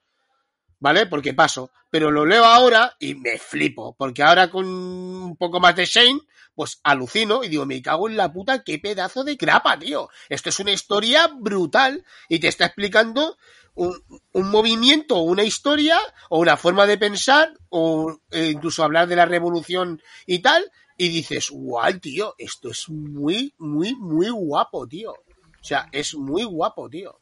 Y, y ahí dices, ole tú, tío. Y yo reconozco que a mí esta grapa me mola mucho. Me, posiblemente Calíope me mole un pelín más, pero esta está muy chula, tío. Sí, pero Calíope tiene también más trascendencia, además, luego en la trama, ¿no? Pero, o sea, que no tiene nada que ver con Pero que te como guste historia, más o estamos menos. hablando como historia Que independiente. no a tiene, Marco no tiene gusta. que ver con que te guste más o menos. A mí no lo no sabría decirte. ¿eh? Calíope sí me gusta mucho y además el, el, el, el sueño castigador y, y así cruel a veces a mí me gusta el tío. ¿eh? Cuando se pone furioso eh, es que la imaginación que tiene para los castigos es increíble, el tío. Sí, no, sí, la verdad que aquí Y a este lo está- perdona al final, porque le dice Calíope que lo, que lo deje libre también, que le, que le quite lo del el castigo, porque vamos, si no, imagínate toda la vida al tío ahí, al loquero, se va al loquero. Bueno, de hecho lo llevan al loquero igual igual, ¿no? Le dice el, el tío, el Félix este, cuando le ayuda, el tío ya, el Richard ya ha dejado de, de los sueños, pero claro, el Félix que se va a creer, el tío le dice, toma, se encuentra el libro, le llega una vela en la casa del Richard Maddock y le dice, toma, llévatelo al, llévatelo contigo al, al psicólogo, al, no sé lo que dice ahora mismo, pero se- vamos que se lo llevan. Sí, pero bueno, aquí eh, la historia está. En el fondo, aquí esta de los gatetes tiene un, fin- tiene un final feliz, dentro de lo que Sí. cabe. Bueno, porque al final. no sí, bueno, tiene un final ver, feliz. ves- pues, porque Ves representa. Claro, pero ha- ha conseguido un adepto a un soñador que piensa en un cambio. O sea, dentro de lo que cabe es como un final mediamente feliz, ¿sabes lo que te quiero decir? Sí, además que feliz se le ve el gatito asesino. Por, ¿eh? e- Fua. por eso. Eh, en, el, en el otro nos mola más porque dentro de nuestro cuerpo nos mola el sadismo. Y como hay algo sádico ahí en lo otro, porque todo lo cafre nos acaba molando. Por eso nos mola la otra historia. Pero aquí luego está la parte de, de las personas con corazón. A ver, y, este es, y es más- Y las personas crueles, yo no voy a la crueldad de tirar los gatos al agua, porque es que No, Eh, es terrible, horrible. Y Horrible. yo de hecho estaba diciendo, aquí creo que se ha pasado, ¿no? Más no sé, abandonarlo o lo que sea, pero después me he acordado de aquellos que lo echan al bidón de basura para que lo aplaste no, no, el no, camión. no, no, no, no, Y al final es verdad que no se ha pasado, es que el No ser se ha pasado porque- es así de Cambio de tema, cambio de tema. Sí, que yo tengo gatos, tío. Por desgracia pasa, por desgracia Oye, pasa. ¿y qué, ¿y qué os parece el dibujo en este número? Está muy guay, pero bueno, como todo tiene algún dibujo que otro que me saca, pero Sí, en líneas generales sí. A mí Me la escena- son los mismos dos que antes. Sí, no, no, es- sí, Tal cual. A mí la escena del cementerio, justo esa doble splash page, Page, sí. Sí. cuando se reúnen ahí en el cementerio los gatos, me parece espectacular. Es verdad que Kelly Jones muchas veces fallaba en las caras y tal, que aquí no dibuja ninguna cara. Claro, he ¿no? es lo que te iba a decir. Pues, pues Así. en esa, en esa viñeta, en esa doble página, hay una cara, abajo a la izquierda. En- Sí, pero no, tiene, estatua, ¿no? pero no tiene nariz. sí tiene nariz, de hecho. Es una estatua, es una estatua, sí. Es una Sí, estatua. pero- Sí. pero bueno, no, no, no es narizón. No, pero yo creo que el dibujo es muy adecuado para la historia. ¿eh? Es muy chulo, tío. Sí, Muy, adecuado para Y la las escenas en que solo se ven los ojos o la boca del gato son Sí. guapísimos. Sí, se le da- dan como un poco de yuyu. Chicos, gatos. una sí, pregunta que yo tenía aquí. Aquí sale un buitre sin cabeza, bueno, la cabeza solamente sale el, el hueso, el esqueleto, y la voz es de Matthew. ¿Creéis que es él? Um, no lo sé. Yo hostia. siempre he pensado que esto Joder, sucedía antes de, de la trama principal, ¿eh? O sea, antes del encierro y eso, pero la Ostras. verdad es que no. Yo creo que será otro, otro. Es que ya no recuerdo de otros de otros números en la que salen todos los, salen más cuervos, si Pero- todos tienen la misma voz o no. Entonces, Porque, claro, Es que ¿por qué dices que tiene la misma voz? ¿Cómo que tiene el bocadillo, voz? el bocadillo es como los bocadillo bocadillos es de igual, Matthew. ¿no? Claro. O sea, Claro. el bocadillo es igual, pero bueno, no sé. Que esas dos páginas son una, pa- una pasada, vamos. O sea, Sí. son chulísimas, tío. Sí, con el. Los huesos el- están el muy campo ese lleno de huesos. Y el, fondo lila ese que parece un amanecer es una pasada. Sí. Entonces se me quedó la duda esa. Digo, ¿es No Matthew? sé, no sé. Te- pasa claro, no tiene, dudas. no tiene cabeza, pero... Ya, pero es que se ve, no lo sé, ¿eh? no lo sé ahora mismo. Pero no sé, yo siempre he pensado que esto sucede antes, que es que es que es anterior a Puede ser uno de los cuervos de, sea, de- otro, de. Morfeo, pero puede ser uno anterior. Es Mm. que no recuerdo, hay otros números que salen más cuervos sí, yo y siempre lo he todos hablan, así, no recuerdo si todos tienen la misma voz. No sé. Yo lo he pensado siempre así, pero no lo sé, igual tienes tu razón. No, la Bueno, si puede, ya, ya buscaré, os ya buscaremos. A ver si, y Vale. si, y Bueno, si eso para el y siguiente si alguien programa. lo sabe, si comentarios. descubrimos, Exacto, o eso, las ¿no? opi- opiniones. Es- Opiniones, opiniones. Bueno, yo creo que podríamos ir pasando ya, ¿no? Sí, ya, porque de aquí es que tiene poco más que hablar. Como hemos dicho, es que no tiene referencia en ninguna. Sí, no, que- esto es. Pasa es eso. que no- a nosotros nos gusta hablar de estas cosas. Y el que viene ahora sí tiene referencia. De nada, hablar de nada. ¿eh? Sí. Bueno, y pues tenemos que decir aquí a los compis que está el newsletter, ¿no? Que se apunten. Exacto, el nuevo boletín de punto a comic. pero que- bueno, no hay hombre, la publicidad, la publicidad. En mitad del, del programa hay que hacer Sí, publicidad. pero la publicidad, la publicidad sin musiquita no. Porque es que es, es la musiquita lo que hace que Bueno, se me venga, quede en vamos. la cabeza. Nueva newsletter. ¡Newsletter! La newsletter, la newsletter, apúntate. ¿No? Eso, que apuntéis, buscar en solo.to barra punto a comics y ahí están todos los enlaces a todas las Ah, que no es redes. antena, que no es antena 3, 7 minutos de anuncios, no. No, una cosita rápida. Y apuntar a la newsletter que el Bullpen está trabajando duro y, y está callando muy guay. Es muy guay. Aparte, Papito tiene su apartado personal también con sus comentarios. Uh, el Papito no participa en uno tampoco. El rincón de, Pati, de Papito. Ya mismo me hacen columnista. bueno, que os enrolláis. Vamos a seguir. Tu, pap- tu papito, tu papito particular, llamaría yo a la sección. Venga. Vamos con el capítulo 19, que creo que antes dije 19 el otro, pero porque me lié de título, ¿vale? El otro es el 18. Sí, el, Este es el primero 19, ahora. que es el sueño de una noche de verano, ahora sí. Todo iba de sueño. Que aquí también tenemos cambio de dibujante. Aquí el dibujante es Charles Bess en exclusiva, creo que es en tinta el mismo también. Mm. Y Javi nos lo va a contar. Bueno, pues os acordáis de aquel número que, bueno, que nos gustó tanto del hombre inmortal, bueno, el hombre que no quería morir, ¿no? Y en ese capítulo veíamos que en un momento dado entraba en la taberna Sandman o Morfeo y se encontraba William Shakespeare y entonces, bueno, llegaba a un acuerdo con él. Y, le, y ese acuerdo, pues aquí descubrimos en este número que es escribir dos obras para él. Y aquí tenemos la primera de esas obras. Y cómo no, siendo Morfeo, pues esa primera obra es El sueño de una noche de verano, que es una, una de las comedias más conocidas de Shakespeare, ¿no? Y lo de que, lo que descubrimos en este, en este número es que esa obra está pensada para ser representada delante de todos los miembros de los reinos mágicos, ¿no? De- del reino de las hadas, que nos cuentan además que hace tiempo que ya abandonaron la Tierra, lo cual tiene sentido, por eso en un momento dado deja de haber mitos que tienen que ver con las hadas, deja de haber mitos que tienen que ver con la magia, y, y vuelven los reyes de, del reino de las hadas y, y- y muchos habitantes de ahí, vuelven para ver una obra en la que se ven representados. Y, y, y ahí, de ahí sale un, un relato poco, porque básicamente lo que vemos en este número son escenas representadas por Shakespeare y por su compañía de del sueño de una noche de verano, pero vemos cómo lo representarán, quién es su público y tiene un encanto y tiene un sabor especial, ¿no? Y más con los dibujos de un pedazo de artista como es Charles Best, ¿no? Vale, ¿y qué te ha parecido entonces el número? Esto es una maravilla. Aquí sí que ya, o sea, si estábamos diciendo que que Calíope y, y El sueño un millar de gatos eran obras tremendas, aquí yo creo que ya esto es esto es magia pura. Es, es una obra además donde se muestra la cultura que tiene, una cultura también anglosajona, ¿no? Una cultura la que ha mamado eh, Neil Gaiman, que es shakespeariana, y, y vemos esos, bueno, pues al final, algo que no le pilla, no le pilla de lejos a, a Neil Gaiman, como es eh, la historia de Shakespeare. Bueno, pues aquí lo vemos, vemos cómo Shakespeare se integra dentro de esta historia. Aquí sí que es verdad, volvemos al pasado, ¿no? Estamos en, en el pleno, en pleno siglo 1593. claro, pues, finales del siglo XVI, por lo tanto, pues vemos ese Shakespeare intentando despuntar ese Shakespeare que está empezando, ¿no?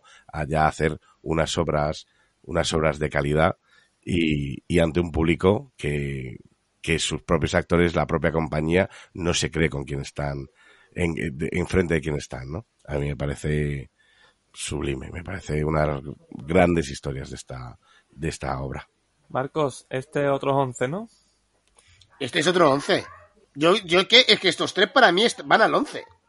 Yo no, eh, yo creo que es. A ver, claro, mm, a lo mejor hay peña que dice, este pavo se está flipando, ¿sabes? Viene aquí, ¿a, a dónde vas? Y nada, y dice, bueno, este pavo va a flipar ahí poniendo onces aquí, a- va muy, pero yo creo que aquí va muy alto, va muy top. Aquí Gaiman va muy, muy top, muy top. Y yo estoy, yo, yo creo que aquí la pluma le iba su, su, su, su, su, inspira, inspirada. Aparte que la historia mola porque está contando mm, la historia a, a los protagonistas de la historia, porque los que están viendo la obra son los que han hecho eso, ¿sabes? Y eh, dices, guau, qué tremendez, qué idea más loca, pero qué guapo. Es muy guapo eso. Y, y dices, claro, estás representando lo que yo he hecho, o sea, yo he hecho eso, ¿sabes? Yo soy Bueno. ese, yo soy el otro, yo soy el otro, y flipas. O Y, yo no eh, soy, yo no soy así, eso es mentira. Mm. ¿no? Ya, con matices, iba a decir, con matices, que algunos dicen, eso no pasó realmente así. Ahora que estoy hablando, por cierto, también voy a aprovechar que te tengo que corregir, Javi, tío, no es Shakespeare, es Shakespeare. Sí, es verdad, porque Es- al parecer que El nombre lo, tener- lo cambian un poco. Sí, sí, sí, no, bueno, Pero hay- en Hombres de Buena Fortuna tampoco decía el nombre No, Shakespeare. el- es igual. Shakespeare también, es Shakespeare también. No, era también distinto aquí, ¿eh? No, sí, es verdad, era más distinto todavía. Yo creo que, que estaba. Sí, es verdad, igual sí era distinto. ¿eh? Es lo Era que hay. distinto también, pero no sé si era distinto al de ahora también. Es Shakespeare. Es como intentar que yo diga ahora Constantine. No voy a decir en la vida. Pues, No, está escrito diferente, está escrito diferente también. no ¿queréis que suelte una papitada? Venga, A ver, a ver. Pues no me termina de entrar, Sí, no tío. me gusta, Hostia, ¿no? no sabía. No me entra, Ah, no me claro, entra, sí, tío, no me entra. No sé, a lo mejor el que se haya leído la obra de Shakespeare pues le ha molado más porque conoce personajes y demás. Pero a mí no me termina de entrar. Y es que además como termina y digo, mm, ¿qué me ha Expu- contado? Es que no- ¡Expulsado! ¡Expulsado! No sé, y, y hay momentos en el que me confunde mucho porque no sé si lo que están diciendo es parte de la obra o no es parte de la obra. Y me lío Bueno, mucho. cuando salen los actores es parte de la obra, cuando no Sí, salen pero los hay actores... veces que, claro, pero hay veces que los actores es que no sé si están delante del escenario o detrás. Yo solo digo una cosa, aquí solo falta Kenneth Branagh, ¿eh? ¿El qué? Que solo falta Kenneth Branagh. Está, es una obra de Shakespeare al dedillo. Y solo falta Kenneth Branagh para ser perfecta. O sea, solo No, te sí, digo eso. además, además los nombres son de los de la gente la- de- que trabajó para Shakespeare de verdad. El hijo los es, originales, sí. el, sí. el hijo es el hijo. O sea, está todo Yo, del hijo.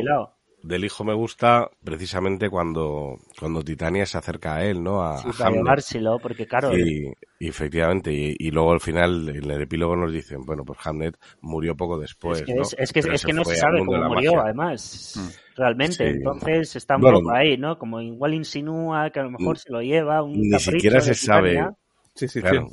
Ni siquiera se sabe quién, quién realmente fue Shakespeare, ¿no? No es, eh, tenemos documentada la historia, en España tenemos documentada la historia de un coetáneo de Shakespeare, que fue Miguel de Cervantes, que por mucho que digan, no murieron el mismo día, No. murieron con una semana de diferencia. Pero eran dos Por- calendarios distintos. Efectivamente. Y, y pero, pero mientras que en España tenemos muy bien documentada la historia de Shakespeare, eh, De en Inglaterra la historia de, perdón, la de Cervantes, gracias, la de Shakespeare no está tan bien documentada y hay muchas dudas de quién pudo ser, incluso si, si llegó a existir ese tal Shakespeare que escribió tantas obras, ¿no? Sí, en verdad le da un poco de magia al personaje de Shakespeare eso, ¿eh? También Sí. te digo. Que Sí. esa clase de cosas hace que, eh, que ciertos autores y tal, te- ese misterio el del propio autor, le da un poquito de, de, de carisma o de, Claro. de ganas, ¿no? No sé. Esa magia, por decirlo así. Oye, me ha, me ha parecido curioso el nombre de, la mujer de Shakespeare. Es Anne Hathaway, como la actriz. Sí. Sí, Sí. sí, como la actriz de ahora, sí, sí. Igual, Y igual. recordad que en el número uno ya salió un Hathaway aquí en Sandman, que era el doctor Hathaway, quien le dio el libro a, a Robert Burgess. Yo creo que es, sin duda, de las mejores historias de Sandman, ¿eh? Y ya no solo de, sino que Todas es de las mejores. No, pero esta es de las mejores No, no, y no de las, para, es para que- mí, de las que están mejor dibujadas. Bueno, claro, que Charles Bess es un máquina. El dibujo es muy bueno. Es una pasada. Y recordemos además que Charles Bess, eh, spoiler, es el que dibuja el último número de Sandman, el número 75, pone fin a la serie, bueno, a ese epílogo, ¿no? Eh, el mismo Charles Bess y luego además precisamente con Neil Gaiman haría esa maravilla maravilla que se llama que se llama Stardust, ¿no? Ah, sí. un, un relato que en principio salió en DC, en DC Vértigo, que es un relato, un relato escrito, pero dibujado por por, por Charles Bess, luego se ha editado posteriormente en libro, en libros sin ilustraciones, pero Stardust hay que leerlo con las ilustraciones de Charles Pues son mira, yo no lo leí llamas Stardust. Yo tampoco. Pues chicos, Yo. os estáis perdiendo la mejor obra, casi casi os voy a decir que la mejor obra de Neil Gaiman. Vaya. Pues ya la leeré. Eso es- Y aparte Eh, lo que tiene, lo que tiene este número es que consigue que me entren ganas de buscar un montón de información sobre personajes, tío. Sí. Y hay, y hay uno que me tiene súper intrigado, tío. Que se llama Wendell. Sí, No, eso- Wendell, sí, amigo, el, el ese- monte, es- exacto, pero ese el- monte es real. Vale, Sí. vale. Ese monte que se ve, el que abre la puerta, es real. Es un monte que, es- eh, un monte que está en Sussex. Pues he visto eso y si, y si te fijas en la primera imagen de la primera viñeta sale. de todo, ya sale. el- Sí, es que, es que ese monte es, real. Hay dos dibujos así en, en Inglaterra. Hostia, es que es- Lo que es yo sí he loquísimo, encontrado, tío. porque no he encontrado que el monte fuera real, pero sí he encontrado al buscar Wendell que hubo, luego después, claro, un hombre que se llamaba así, se llamaba así, se apellidaba Wendell y que era un estudioso de Shakespeare. Ah, ¿sí? Que no sé si es pura casualidad o algo. No creo. pero- No creo, porque de hecho, de hecho la colina no Es- se llama Wendell. La colina Claro, realmente se llama Windover Hill. ¿Ves? Porque el monte Wendell no existe, existe. Ah, y la figura Sí, se llama el hombre largo de Wilmington. Todos, Sí. sabe- ¿no? todos Y- sabemos que este hombre no pega puntadas sin hilo. Sí, No, No, seguro que no. Seguro Cualquier que no. cosa que vea, cualquier cosa que veas en Sandman que, que, que, Que que suene haya- algo. que suene ca- que te suene algo es que es, es que lo ha hecho a propósito. También os digo, también os digo que eh, históricamente, aquí sí que puede haberse columpiado el amigo Neil Gaiman, el primer registro sobre el hombre largo de, de Wilmington es del año 1710. Y aquí estamos en 1590 y pico, si no recuerdo mal. Ah, por lo tanto- minuencias, minuencias. Claro, claro, pero es verdad, o sea, que eh, parece una figura, es verdad, es una figura que existe, que en algún momento se, se realizó sobre una colina, pero, pero, y puede parecer que es mm, antiquísima, pero probablemente no tenga más de 300 años. ¿eh? Bueno, pero en este caso, esa figura realmente es un, es un ser mágico también. Absolutamente, sí, sí. sí. Entonces, claro, antiguamente Pero no es- estaba el, no es el ser medieval. mágico y cuando el Mm. ser mágico ya se fue, hicieron Sí. el dibujo de la figura. También puede ser, pero, Claro, pero no, es, no, no es medieval, hecho- no es medieval. De hecho, es de lo que va, es de lo que va este número, ¿no? O sea, bueno, de lo que va, te quiero decir que, que Sueño, esta obra es un regalo de Sueño para con los de Fairy. O sea, Sí. para que se acuerden de ellos. Entonces, también igual va un poco por ahí, ¿no?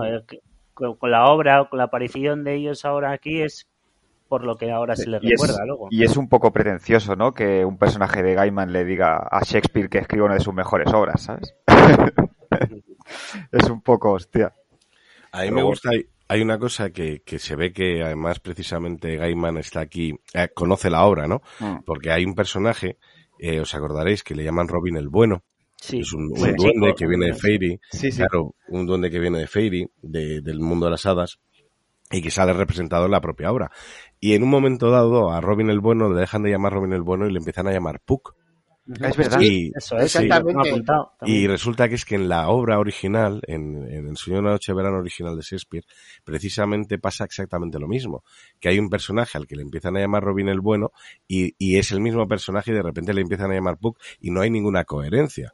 Posiblemente porque Shakespeare o le daba igual Ah, o no hay no sé. explicación ninguna. No hay ninguna explicación, simplemente Ah, es una mira. falta de coherencia que un personaje se llama de una manera y a mitad de la obra se le empieza a llamar de otra. Bueno, pues Gaiman lo hace. Lo hace y además no te lo explica, lo da por hecho y de repente dice a este señor que se llama Robin, pues este señor, este duende, que además es muy gracioso porque él termina representándose a sí mismo. Es muy bueno eso, tío. Eso- eso es genial. bueno. Eso es genial, sí. Lo, lo vemos, ¿no? Que precisamente eh, Oberón, ¿no? Le empieza a llamar de una manera, le termina llamando de otra, y es exactamente lo mismo que pasaba en la obra. No, si, si Shakespeare lo hace, ¿por qué no lo va a hacer ni Gaiman? Sí, claro, a ver, al final es un paralelismo con la, con la obra, ¿no? O sea, no lo hace por... Y no, ¿no os parece también de que de que este número tiene muchísimo, muchísimo texto, pero te lo bebes, tío? Absolutamente. ¿O no te molesta? Sí. Es que es tremendo. Además, además Porque es que cada viñeta, ¿eh? Salta de obra a, a- a perso- a los, al público hablando y otra vez a la obra de forma así semi-aleatoria, que la obra realmente en sí ves, ves cuatro o cinco escenas de la obra Mm. y aún así todo tiene su, su coherencia. O sea, la sigues leyendo y no, y no te... Bueno, a Papito ha dicho que a veces sí, pero yo, por ejemplo, Yo- no, yo no me perdía. Hostia, pues. Me hubiera me perdía. gustado, me hubiera gustado que las zonas de que es obra lo hubieran marcado, no sé, entre comillas o, o en cursiva, ¿sabes? Para no liarme tanto, tío. A mí me, Yo a mí me ha liado. Aquí también insisto, eh, Neil Gaiman es un actor, eh, perdón, un autor inglés, un autor que ha mamado Shakespeare como cualquier inglés que ha estudiado.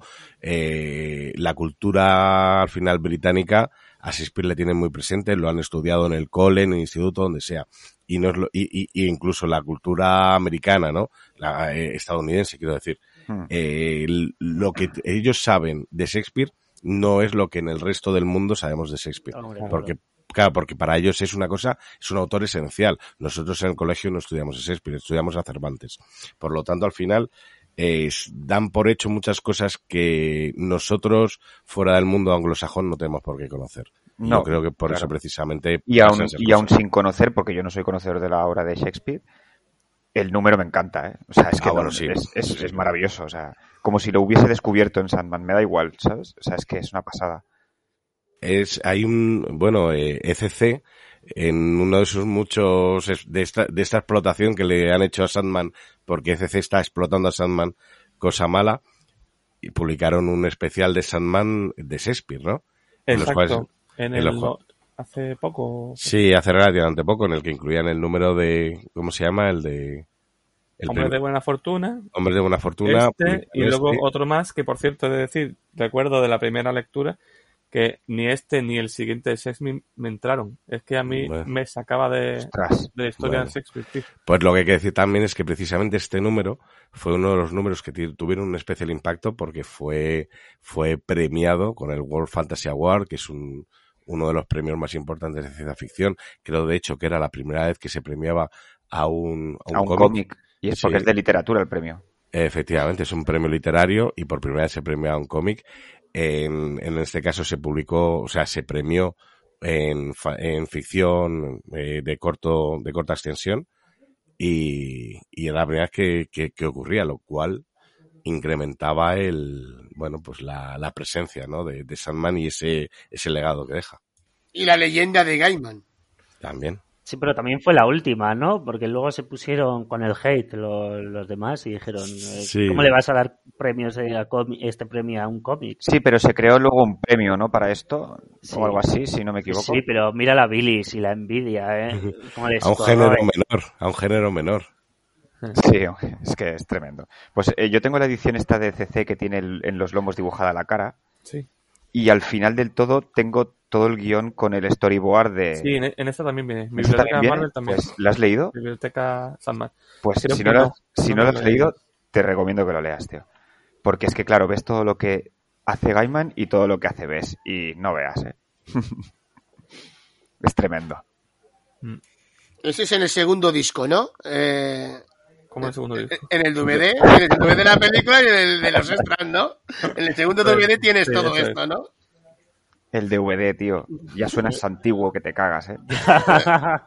Vete a la mierda. No, pero, pero, Eh, si hubiera dicho Ha dicho compact, lo que estábamos pensando todos. si hubiera dicho compact disc o algo, pero DVD, Hombre, macho, no. Marcos, yo siempre en tu equipo viejuno, tío. sí. Pero, tío, el DVD, tío. es Mejor que el Blu-ray, nen. Mejor que el Blu-ray. Sí, sí. No, pero, pero no tanto como el Laserdisc, Tengo yo 25 años y tengo más DVDs que yo que sé. que yo, No, seguro. Por eso. tampoco No, pero-. A ver, la, la trama está muy bien, o se le ocurra mucho. La verdad que eh, lo que no me quedo yo, ¿quién es el chaval que se va? Porque se llevan a uno, ¿no? No, al final no se lo llevan. No, no, no. No, No. no, se, llevan, no, no, se, no se llevan a uno. No, se quería llevar a, a No, eso es lo que hablábamos, se que quiere llevar, se quiere llevar Titania al hijo de Shakespeare, a Handel, que además es eso, que se dice que se inspiró en otras cosas, pero claro, el nombre Hamlet y Hamlet se Sí, diferencian en una letra. Entonces, Claro. ahí hay relación seguro, ¿no? Pero lo que la Titania le empieza a decir al Hamlet este que, que hay muchas cosas bonitas en Fire y que si se viene, que yo le te prometo que te doy tal y cual y mucho amor y todo eso.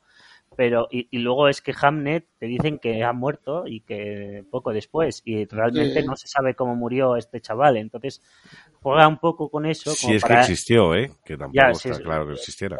pero juega un poco con eso para, para que el lector intuya que la Titania al final de un capricho se lo ha llevado, pero no, Sí. se- no, no lo dicen expresamente, no sale en ningún momento, se lo ha llevado. Aquí también dicen en otro punto eh, una cosa que dijo Javi en el, el anterior programa, que Kid Mallow, el colega de, de Shakespeare, muere poco después asesinado en una pelea de, Mm. de una taberna. Y aquí lo cuenta el amigo Shakespeare.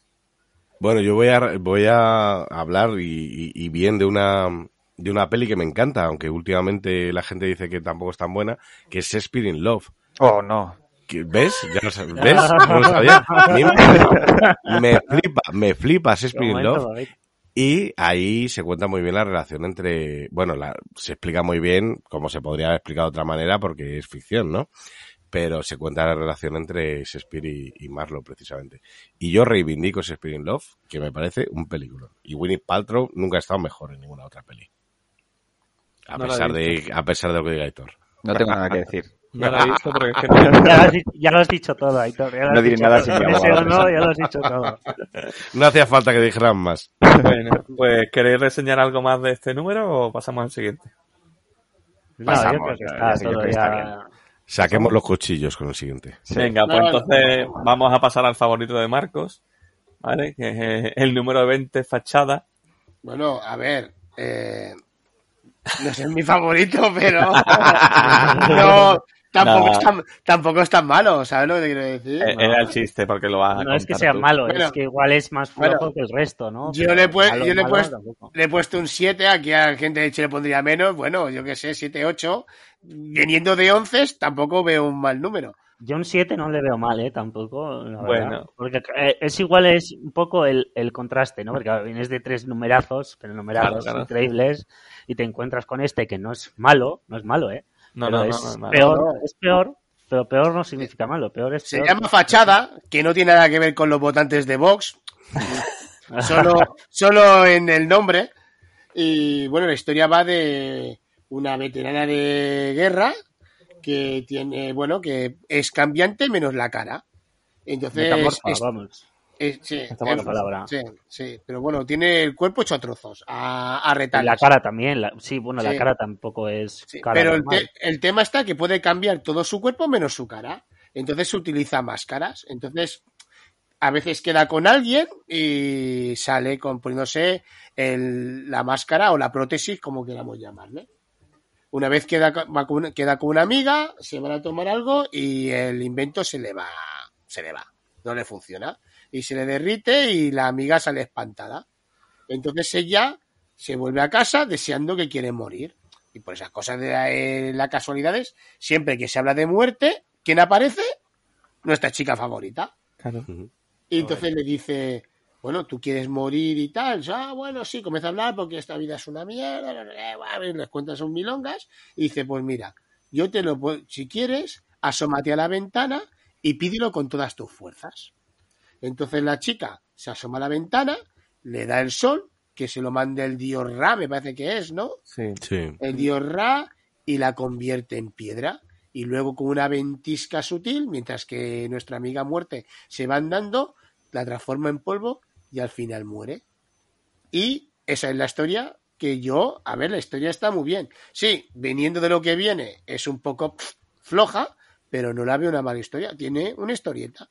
Bueno, yo Posible- sé de alguien que hay aquí que para él es la peor de todos Ant-Man, ¿no, Aitor? Sí, para mí es la, la, la historia más floja de todos. Pero yo, yo sé por qué es, porque viene dos historias de muerte muy guapas Mm. y a lo mejor esta que aparece ella, te esperas que lleve un nivel como ese y a lo mejor se te queda corta. Pero a mí la Es historia que me gusta mucho. A mí, primero que la historia no me dice nada y ni cuenta nada en el- para el resto de la serie.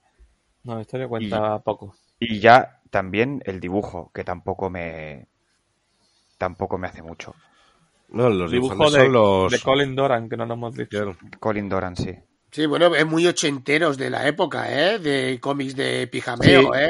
Pero Yo he, visto no. muchos, yo he visto muchos pijameos con ese dibujo de esa época, ¿eh? No, pero yo creo que se lo han intentado, ¿eh? Colin Doran es un artista que luego hizo una serie que tuvo mucho, bueno, tuvo cierta repercusión, que se llamaba Distant Soil, un- una tierra lejana o algo así, creo que se llegó a traducir en, Sí. en una edición que se hizo en sería. español. Sí, pero, pero, pero es verdad que aquí se le ha intentado, yo creo, el que le hace, y a- el que le hace es parecer viejuno, y a mí me recuerda mucho precisamente a ese entintado de los cómics prevértigo, ¿no? De los años 80, como los primeros números de Sandman, bueno, los primeros, Casa de Muñecas, me voy incluso a los, a los primeros números de Hellblazer. Sí, a de. Delano. Sí, Justo, sí, a mí sí. me sí. recuerda mucho a eso. En la época de Delano, a mí también me recuerda mogollón.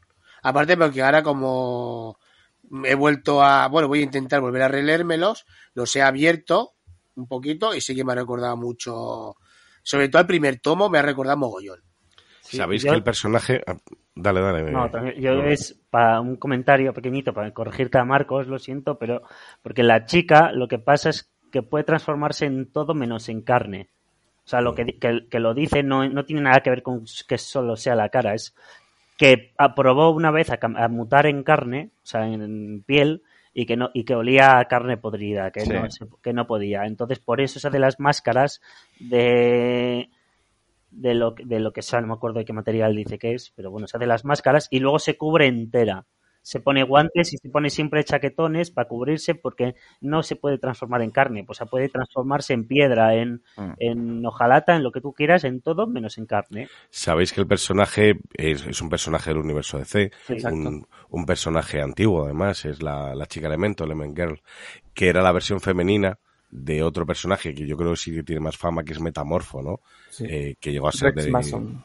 Que era justo Rex Mason de, que, que llegó a ser parte de los de Batman y los Outsiders, ¿no? Que, que ahí tuvo cierta fama. Él- ella era la versión femenina y era un personaje un poco olvidado y aquí otra vez yo creo que Neil Gaiman nos hace recordar que seguimos en el universo DC. Sí, Sí, porque se había olvidado un poco ya el tema, ¿eh? Claro, claro, pre- precisamente en igual- este arco. Igual es obligado. A ver, Claro, claro. "Ha- Haz algo para que se note que todavía está donde está, o algo así. Es verdad. Sí.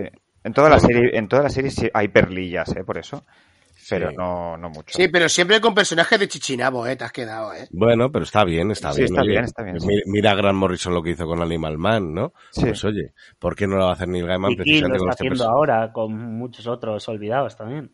Claro. No, sí, oye, que yo lo encuentro correcto, ¿eh? Sacas un personaje ahí del cajón de, de DC que ni fu ni fa, lo sacas y te sirve para ir tirando y lo puedes en- colocar por aquí y no te molesta y encima quedas guay. Oye, chapo tú, ¿eh? Y es que además son los mejores para utilizar porque son los con los que mega- menos pegas te van a poner si haces una cosa u otra. Claro. Puedes Claro. coger y hacer Sí, con ellos claro, lo que te eh, porque salga tienes, del claro, culo. tienes libertad, porque- libertad creativa. Claro, claro, es que es eso. Pues aquí. Sí. ah, O sea, dale, puedes contar la No, no, misma tú, tú, historia a lo tú. mejor con Batman que con otro, pero con el otro no te ponen pegas. Y si quieres contar eso mismo con Batman, No, dicen, no "Eh, puedes. esto no. Claro. A mí lo que sí me, me da la sensación es verdad que yo creo que este tomo, de, viniendo de donde venimos, de esas tres historias tan impresionantes que hemos leído, pues este te da un poquito de bajón, pero yo creo que es una buenísima historia sobre la salud mental y sobre la depresión, ¿no? Sí. Y sobre las ganas de morir, que al final es una persona que al final lo único que quiere es morir y, y, y, y su poder se lo impide. Entonces yo creo que aquí estamos ante una historia en la que, por cierto, Morfeo no aparece para nada. No. Para nada, para nada. Pero- pero- no aparece en ningún momento, pero aprovecha Gaiman para meter una historia muy de superhéroes, pero desde su prisma, ¿no? Que es, ¿qué pasa si un ser superpoderoso quiere morir? Y, y yo como historia de superhéroes me parece tremenda, me parece brutal. Si esta historia no hubiese estado en Sandman y hubiese estado, yo qué sé, en otro tipo de antología, estaríamos hablando de una obra maestra. No Sí, tengo pero duda. el, el problema que tiene es que yo entiendo lo que dices, ¿eh? de todo lo de la salud mental y tal, pero es de un personaje que estás leyendo ahora mismo y que probablemente no conocías. Entonces, Sí. como que no te importa demasiado, ¿no? Mm. O sea, quizás si fuese un personaje que hubiese tenido un trasfondo que conoces más, como que te pegaría más, ¿no? Pero claro, tú lo acabas de ver en este y dices, vale, sí. lo entiendo, pero es lo que tú dices. Si hubiese estado con otro personaje en otra historia, podría haber sido una obra maestra, seguro. Tienes razón, creo que tienes razón, sí. Bueno, pues una vez más. Gaiman, un adelantado a su tiempo, ¿no? Hablando de salud mental. Eh, sí, sí, sí. Hombre, pues sí, y de la gana de morir, ¿eh? Que a veces es chungo, ¿eh, tío? Que cuando llegas a ese punto que quieres dejar el- de vivir, tío, es jodido, ¿eh? Otra perla de crueldad aquí, la amiga, cuando le dice que está embarazada, y dice, soy muy mayor para quedarme embarazada, dice, y mira para la puerta y dice, espero no sea un monstruo como esos. Sí, sí, sí. Ya Eso es digo, tremendo, o sea, tío. Eso es muy tremendo, sí. Es que Tío. este número es- en realidad tiene cosas duritas, ¿eh? Sí, sí. Hostia.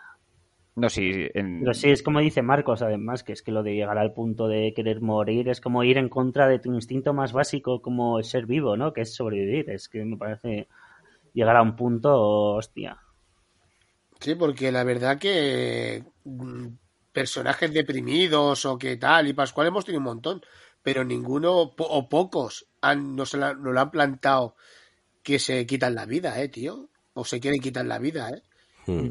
Y ahora, que, con los tiempos que corren, a lo mejor vemos alguno más, pero en aquella época era un tema bastante escabroso, ¿eh? Sí, es lo que decís. es- al final es San- eh, Gaiman adelantado a su tiempo y además lo que tenemos es el desarrollo de, de lo que tú has dicho antes, Marcos. Uno de nuestros personajes favoritos es Muerte. Aquí nos volvemos a enamorar un poquito más de ella. Sí. ¿no? Además es que el dibujo de ella es siempre espectacular. o sea, es que es un personaje con un Eh, diseño de la hostia. Es. Todos los Eternos me parece que tienen un diseño... Sí, o sea, mi sí, favorita no es... De los Eternos, mi favorita no es Muerte, es Delirio. Pero bueno, es que... Bueno, yo por ahora he visto tres solo. Ya Te- vendrá, te- ya te vendrá. enamorarás de, de, Tranquilo. Delirio Pero también. de te Delirio cuando sale bien, cuando ya tiene más protagonismo. En vidas breves, ¿no? Te queda, te queda un número Sí, para conocer al resto. Sí. es- Sí, sí. sí, sí, es verdad. Es que el siguiente, es que lo que viene ahora es. La reunión familiar. Madre mía, Es madre mía lo que viene. Madre mía lo Ah, que viene. ahora que vienen reuniones navideñas. Sí, reunión vas, a familiar, flipar, sí, sí, vas a flipar. Pero con cuñados y todo. Peor, peor. Bueno, bueno, el cuñado es Sandman. Estamos feos, estamos feos. Bueno, El es es el cuñado es es feo, claro. Todo el mundo está ahí. Y con el abuelo diciendo que no le jodan la Navidad. Sí, sí. No, no. No, mira, mira, una de las cosas que me hizo gracia, que lo Bueno, leí, lo Bueno, leí con- cuidado, que no están todos, pero Bueno, No, no, no está vale, todo, vale, vale, vale. Bueno, bueno, no, no me hagáis spoilers. No, pero sí que es verdad que cuando hicimos el primer el primer podcast, comencé a leer lo típico que se habla de Sandman y tal, y hay una de las un- un- muchas de las historias que hay de, de Sandman es que viajaba de los sueños y, y- y te ponía y te echaba los polvos mientras que dormías para que durmieras bien. Entonces, cuando a los niños, cuando se levantaban por la mañana y tenían las legañas, resulta que las legañas eran los polvos que te había echado Sandman Sí. para, Pero para- Esa es una historia tradicional en, en, En nórdica. Y- en Inglaterra y Estados Unidos. Es decir, o- o en Sandman aquí no lo conocemos, el personaje de Sandman. Pero ellos sí, para ellos eh, Sandman es como, te digo yo, como aquí conocemos a, Sí, al hombre del saco. al ratoncito Pérez y no, no, ¿no? no, Pues, pues igual. Sandman es el que te venía por la no, noche, no, te echaba su arena en los, en los ojos para que que- soñaras. para que Y- tuvieras buenos sueños. Y claro, lo que te noche. encontrabas por la mañana en los ojos era esa arena. Eran las legañas, eran las arenas que te había dejado. ¿eh? Lo leí en su momento, se me olvidó decirlo en su momento. Ya no sé por qué me ha venido. Y, lo, y hostia, es es súper currado, tío, la, la de esto.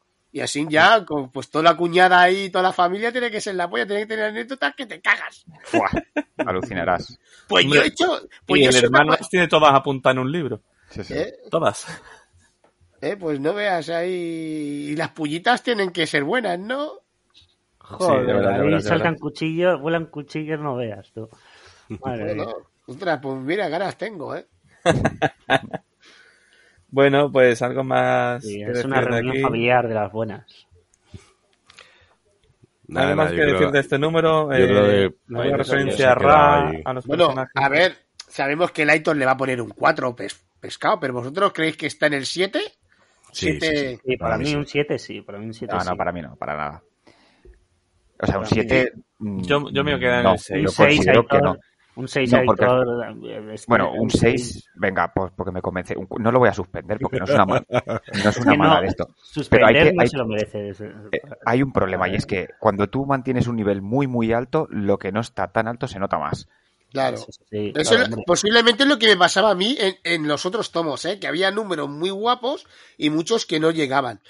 Y posiblemente en este ocurra. Hay tres historias de 10, 11 y esta no llega. Y se nota mucho, pero la verdad que no, yo no le veo una mala historia. Es que lo sigo diciendo. No, no, a mí, estas- No a digo mí las que- historias estas que son así, eh, autoconclusivas y pim pam, son las que más me están Ya, gustando. a mí a mí me gustan, pero yo no digo que sea una mala una mala obra. O sea, perdón, una- un mal número. Solo que, joder, llego desde el, desde el número uno de la serie hasta aquí flipando. Y este digo, ¿y esto que me estás contando? ¿Qué coño es? O sea, no, no me pegaba con nada. Mm, Me, bajaba mucho el nivel. El dibujo no me entraba. Mm, No, no entró.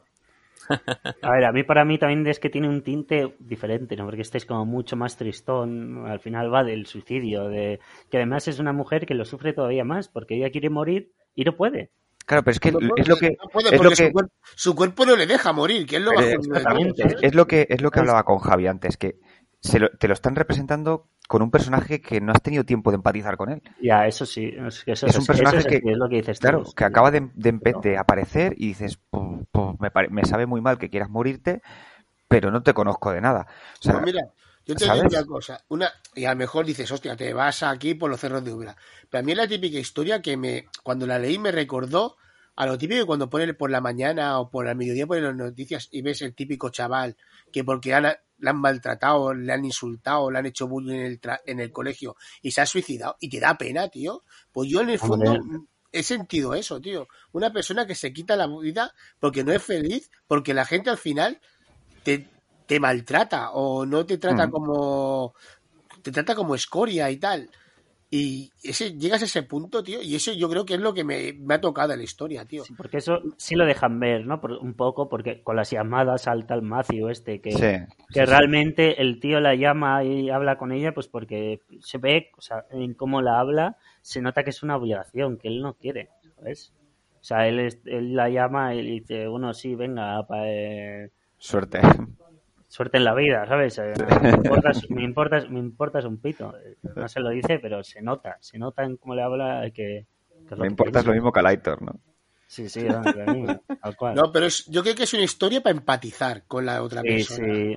O sea, Pues aunque es- no la conozcas, que es lo que dice Aitor, al final con una persona que es- se siente mal o así, claro, no te, igual no te has llegado a sentir así de mal, ¿no? pero empatizar un poco con alguien, joder, que está sufriendo lo suyo, ¿sabes? Que estás sola, sola, pero, pero no se puede estar más sola que, que Mm. ella, ¿sabes? Pues si alguna vez te has sentido un poco de soledad o lo que sea, empatizar un poco con la, con la chica esta, yo creo que la historia está en eso y a mí me gusta la verdad que no lo voy a negar si no está al nivel de las otras volvemos sí pero es una es una buena historia y a lo mejor mira te digo una cosa en otro tomo en de estos de sube y baja sube y baja no desentona tanto y a lo mejor en este desentona más posiblemente por eso Pues Sí, sí. chicos, yo como creo habíamos que- comentado, pero bueno, vamos, vamos, vamos Dime. cerrando, ¿no? Vamos Sí. cerrando, digo, ¿no? yo creo que ya podemos cerrar este número y por tanto ya cerramos el tomo y os voy a preguntar lo de siempre. Vuestro número favorito del tomo. Eh, Javi, tú por ejemplo. Eh, sí, una noche de verano, sin duda. Eh, no tenía claro que ibas a, eh, ibas a decir esa. Vale, tenía claro. Sé previsible. Venga, Aitor, Para mí también. ahí también. Venga, lleva dos puntos. Robert, Yo creo que también me voy a quedar con ese. ¿Me vais a quedar con ese? Iván Hala. tres. Venga, Marcos, rompe esto. Pues mira. Fachada, No. cabrón. no, no, no. Iba, eh, iba, iba a decirlo, ¿eh? Pero no. Me, me quedo con Caliope. Vale, pues yo voy a, me voy a ir con Marcos. Yo voy a votar a Calliope, ¿vale? Así que nos vamos a quedar en un 3-2. ¿Os parece? Bien, bien, Muy justo, bien. me parece justo. Sí. Vale. Una pena que no se nieve ninguno el de los gatos, ¿eh? Pero... Es una pena, tío. Es Sí, una pena. Porque Es es una pena bueno. porque. está-. Pero bueno, tampoco se lleva ninguno fachada, o sea que. Sí, pero bueno, es que- Chala no se lo merece tampoco. No, pero es que el otro es muy, muy bueno. Yo creo que se merece Es ser que, el mejor. es que los tomo, tres, da igual, los tres son muy buenos, tío. Sí. Es, que, es que cuesta, ¿eh? A mí me cuesta mucho elegir el favorito de esto. Sí, sí. Este tomo cuesta. Pero Pero bueno, que- no le van a dar un jamón, ¿eh? Al que gane. No, no, aquí no. ¿Para qué he venido yo entonces aquí? Sí. Bueno, como Hombre, me lo tendría que dar yo al voto decisivo, ¿no? yo voy a dar el voto de palabra a, a los oyentes que nunca dicen cuál es su número favorito. Así que, Sí. que lo digan y a, la- a lo mejor a alguno le gusta más el de los gatetes que otra cosa. Seguro. Es que los gatos son amor. Eh, Bueno, que en realidad no. O sea, la realidad es completamente distinta. ya, no, los gatos, a ver, tienen sus Es- cosas. Sí. producen, Vale. aler- producen alergia. A mí Pero mira el gatito pequeñito, mucha. el gatito pequeñito, qué mono es. Sí, qué bonito. Ahí tan, sí, sí, tan sí, sí. soñador y tan... Que, Ay, que favor. un dato que en la serie, el, capi- el de esto de los gatos, es animada, ¿eh? Sí, sí, sí, Sí, el capítulo es animado, es una decisión que te cagas. de Sí. buena. Está muy bien. curra- está muy currado que sea animado porque el- dices, coño, y la verdad que ahí tuvieron un acierto. Vale, Y bueno. chicos, pues no nos vamos a enrollar más. Eh, de- vamos a decir cuáles son los siguientes números, ¿vale? Para el siguiente programa, que es el tomo número 4 de, de estos de Biblioteca Sandman y del Pocket, que es Estación de Nieblas. Yo creo que en, la- en el resto de ediciones serán, tendrán los mismos números, porque son del 21 al 28 y todos ellos pertenecen a Estación de Nieblas. Uno es el prólogo, luego seis números numerados y el último es el epílogo, ¿vale? Y nos vemos en breve, ¿no? Un mesecito, como Un siempre. mesecito más o menos, sí. Como mucho, esperemos que no Sí, se ya. más. Sí, que Ya, a ver si es que no voy a papillaros a todos, chiquitos. Eh, muchos compromisos. esas agendas. Pero bueno, un placer como siempre estar aquí. Igualmente, sí. Igualmente, chicos. Igualmente, sí, señor. Y, sí, y bueno, yo creo que yo ahora ya estoy metido dentro. Ahora ya, Ay, me alegro, me alegro, me alegro. Eh. Así que... Javi, empuja, empuja, ese ruido sin puntúa, por favor, que no, siga para no, adelante. no suena solo como un aplauso, ese ruido sin contexto, ¿eh? No sé. porque- oye, oye, oye. ¿Cómo se nota que estamos grabando un sábado por la noche? Y con, y con algunos vasos de vino de más, alguna cervecita. Bueno, tampoco tanto. Yo media botella como mucho. Nada, un poco más. Bueno, familia, nos vemos. Hasta Un la próxima. próxima. Bien, hasta la Un próxima. abrazote.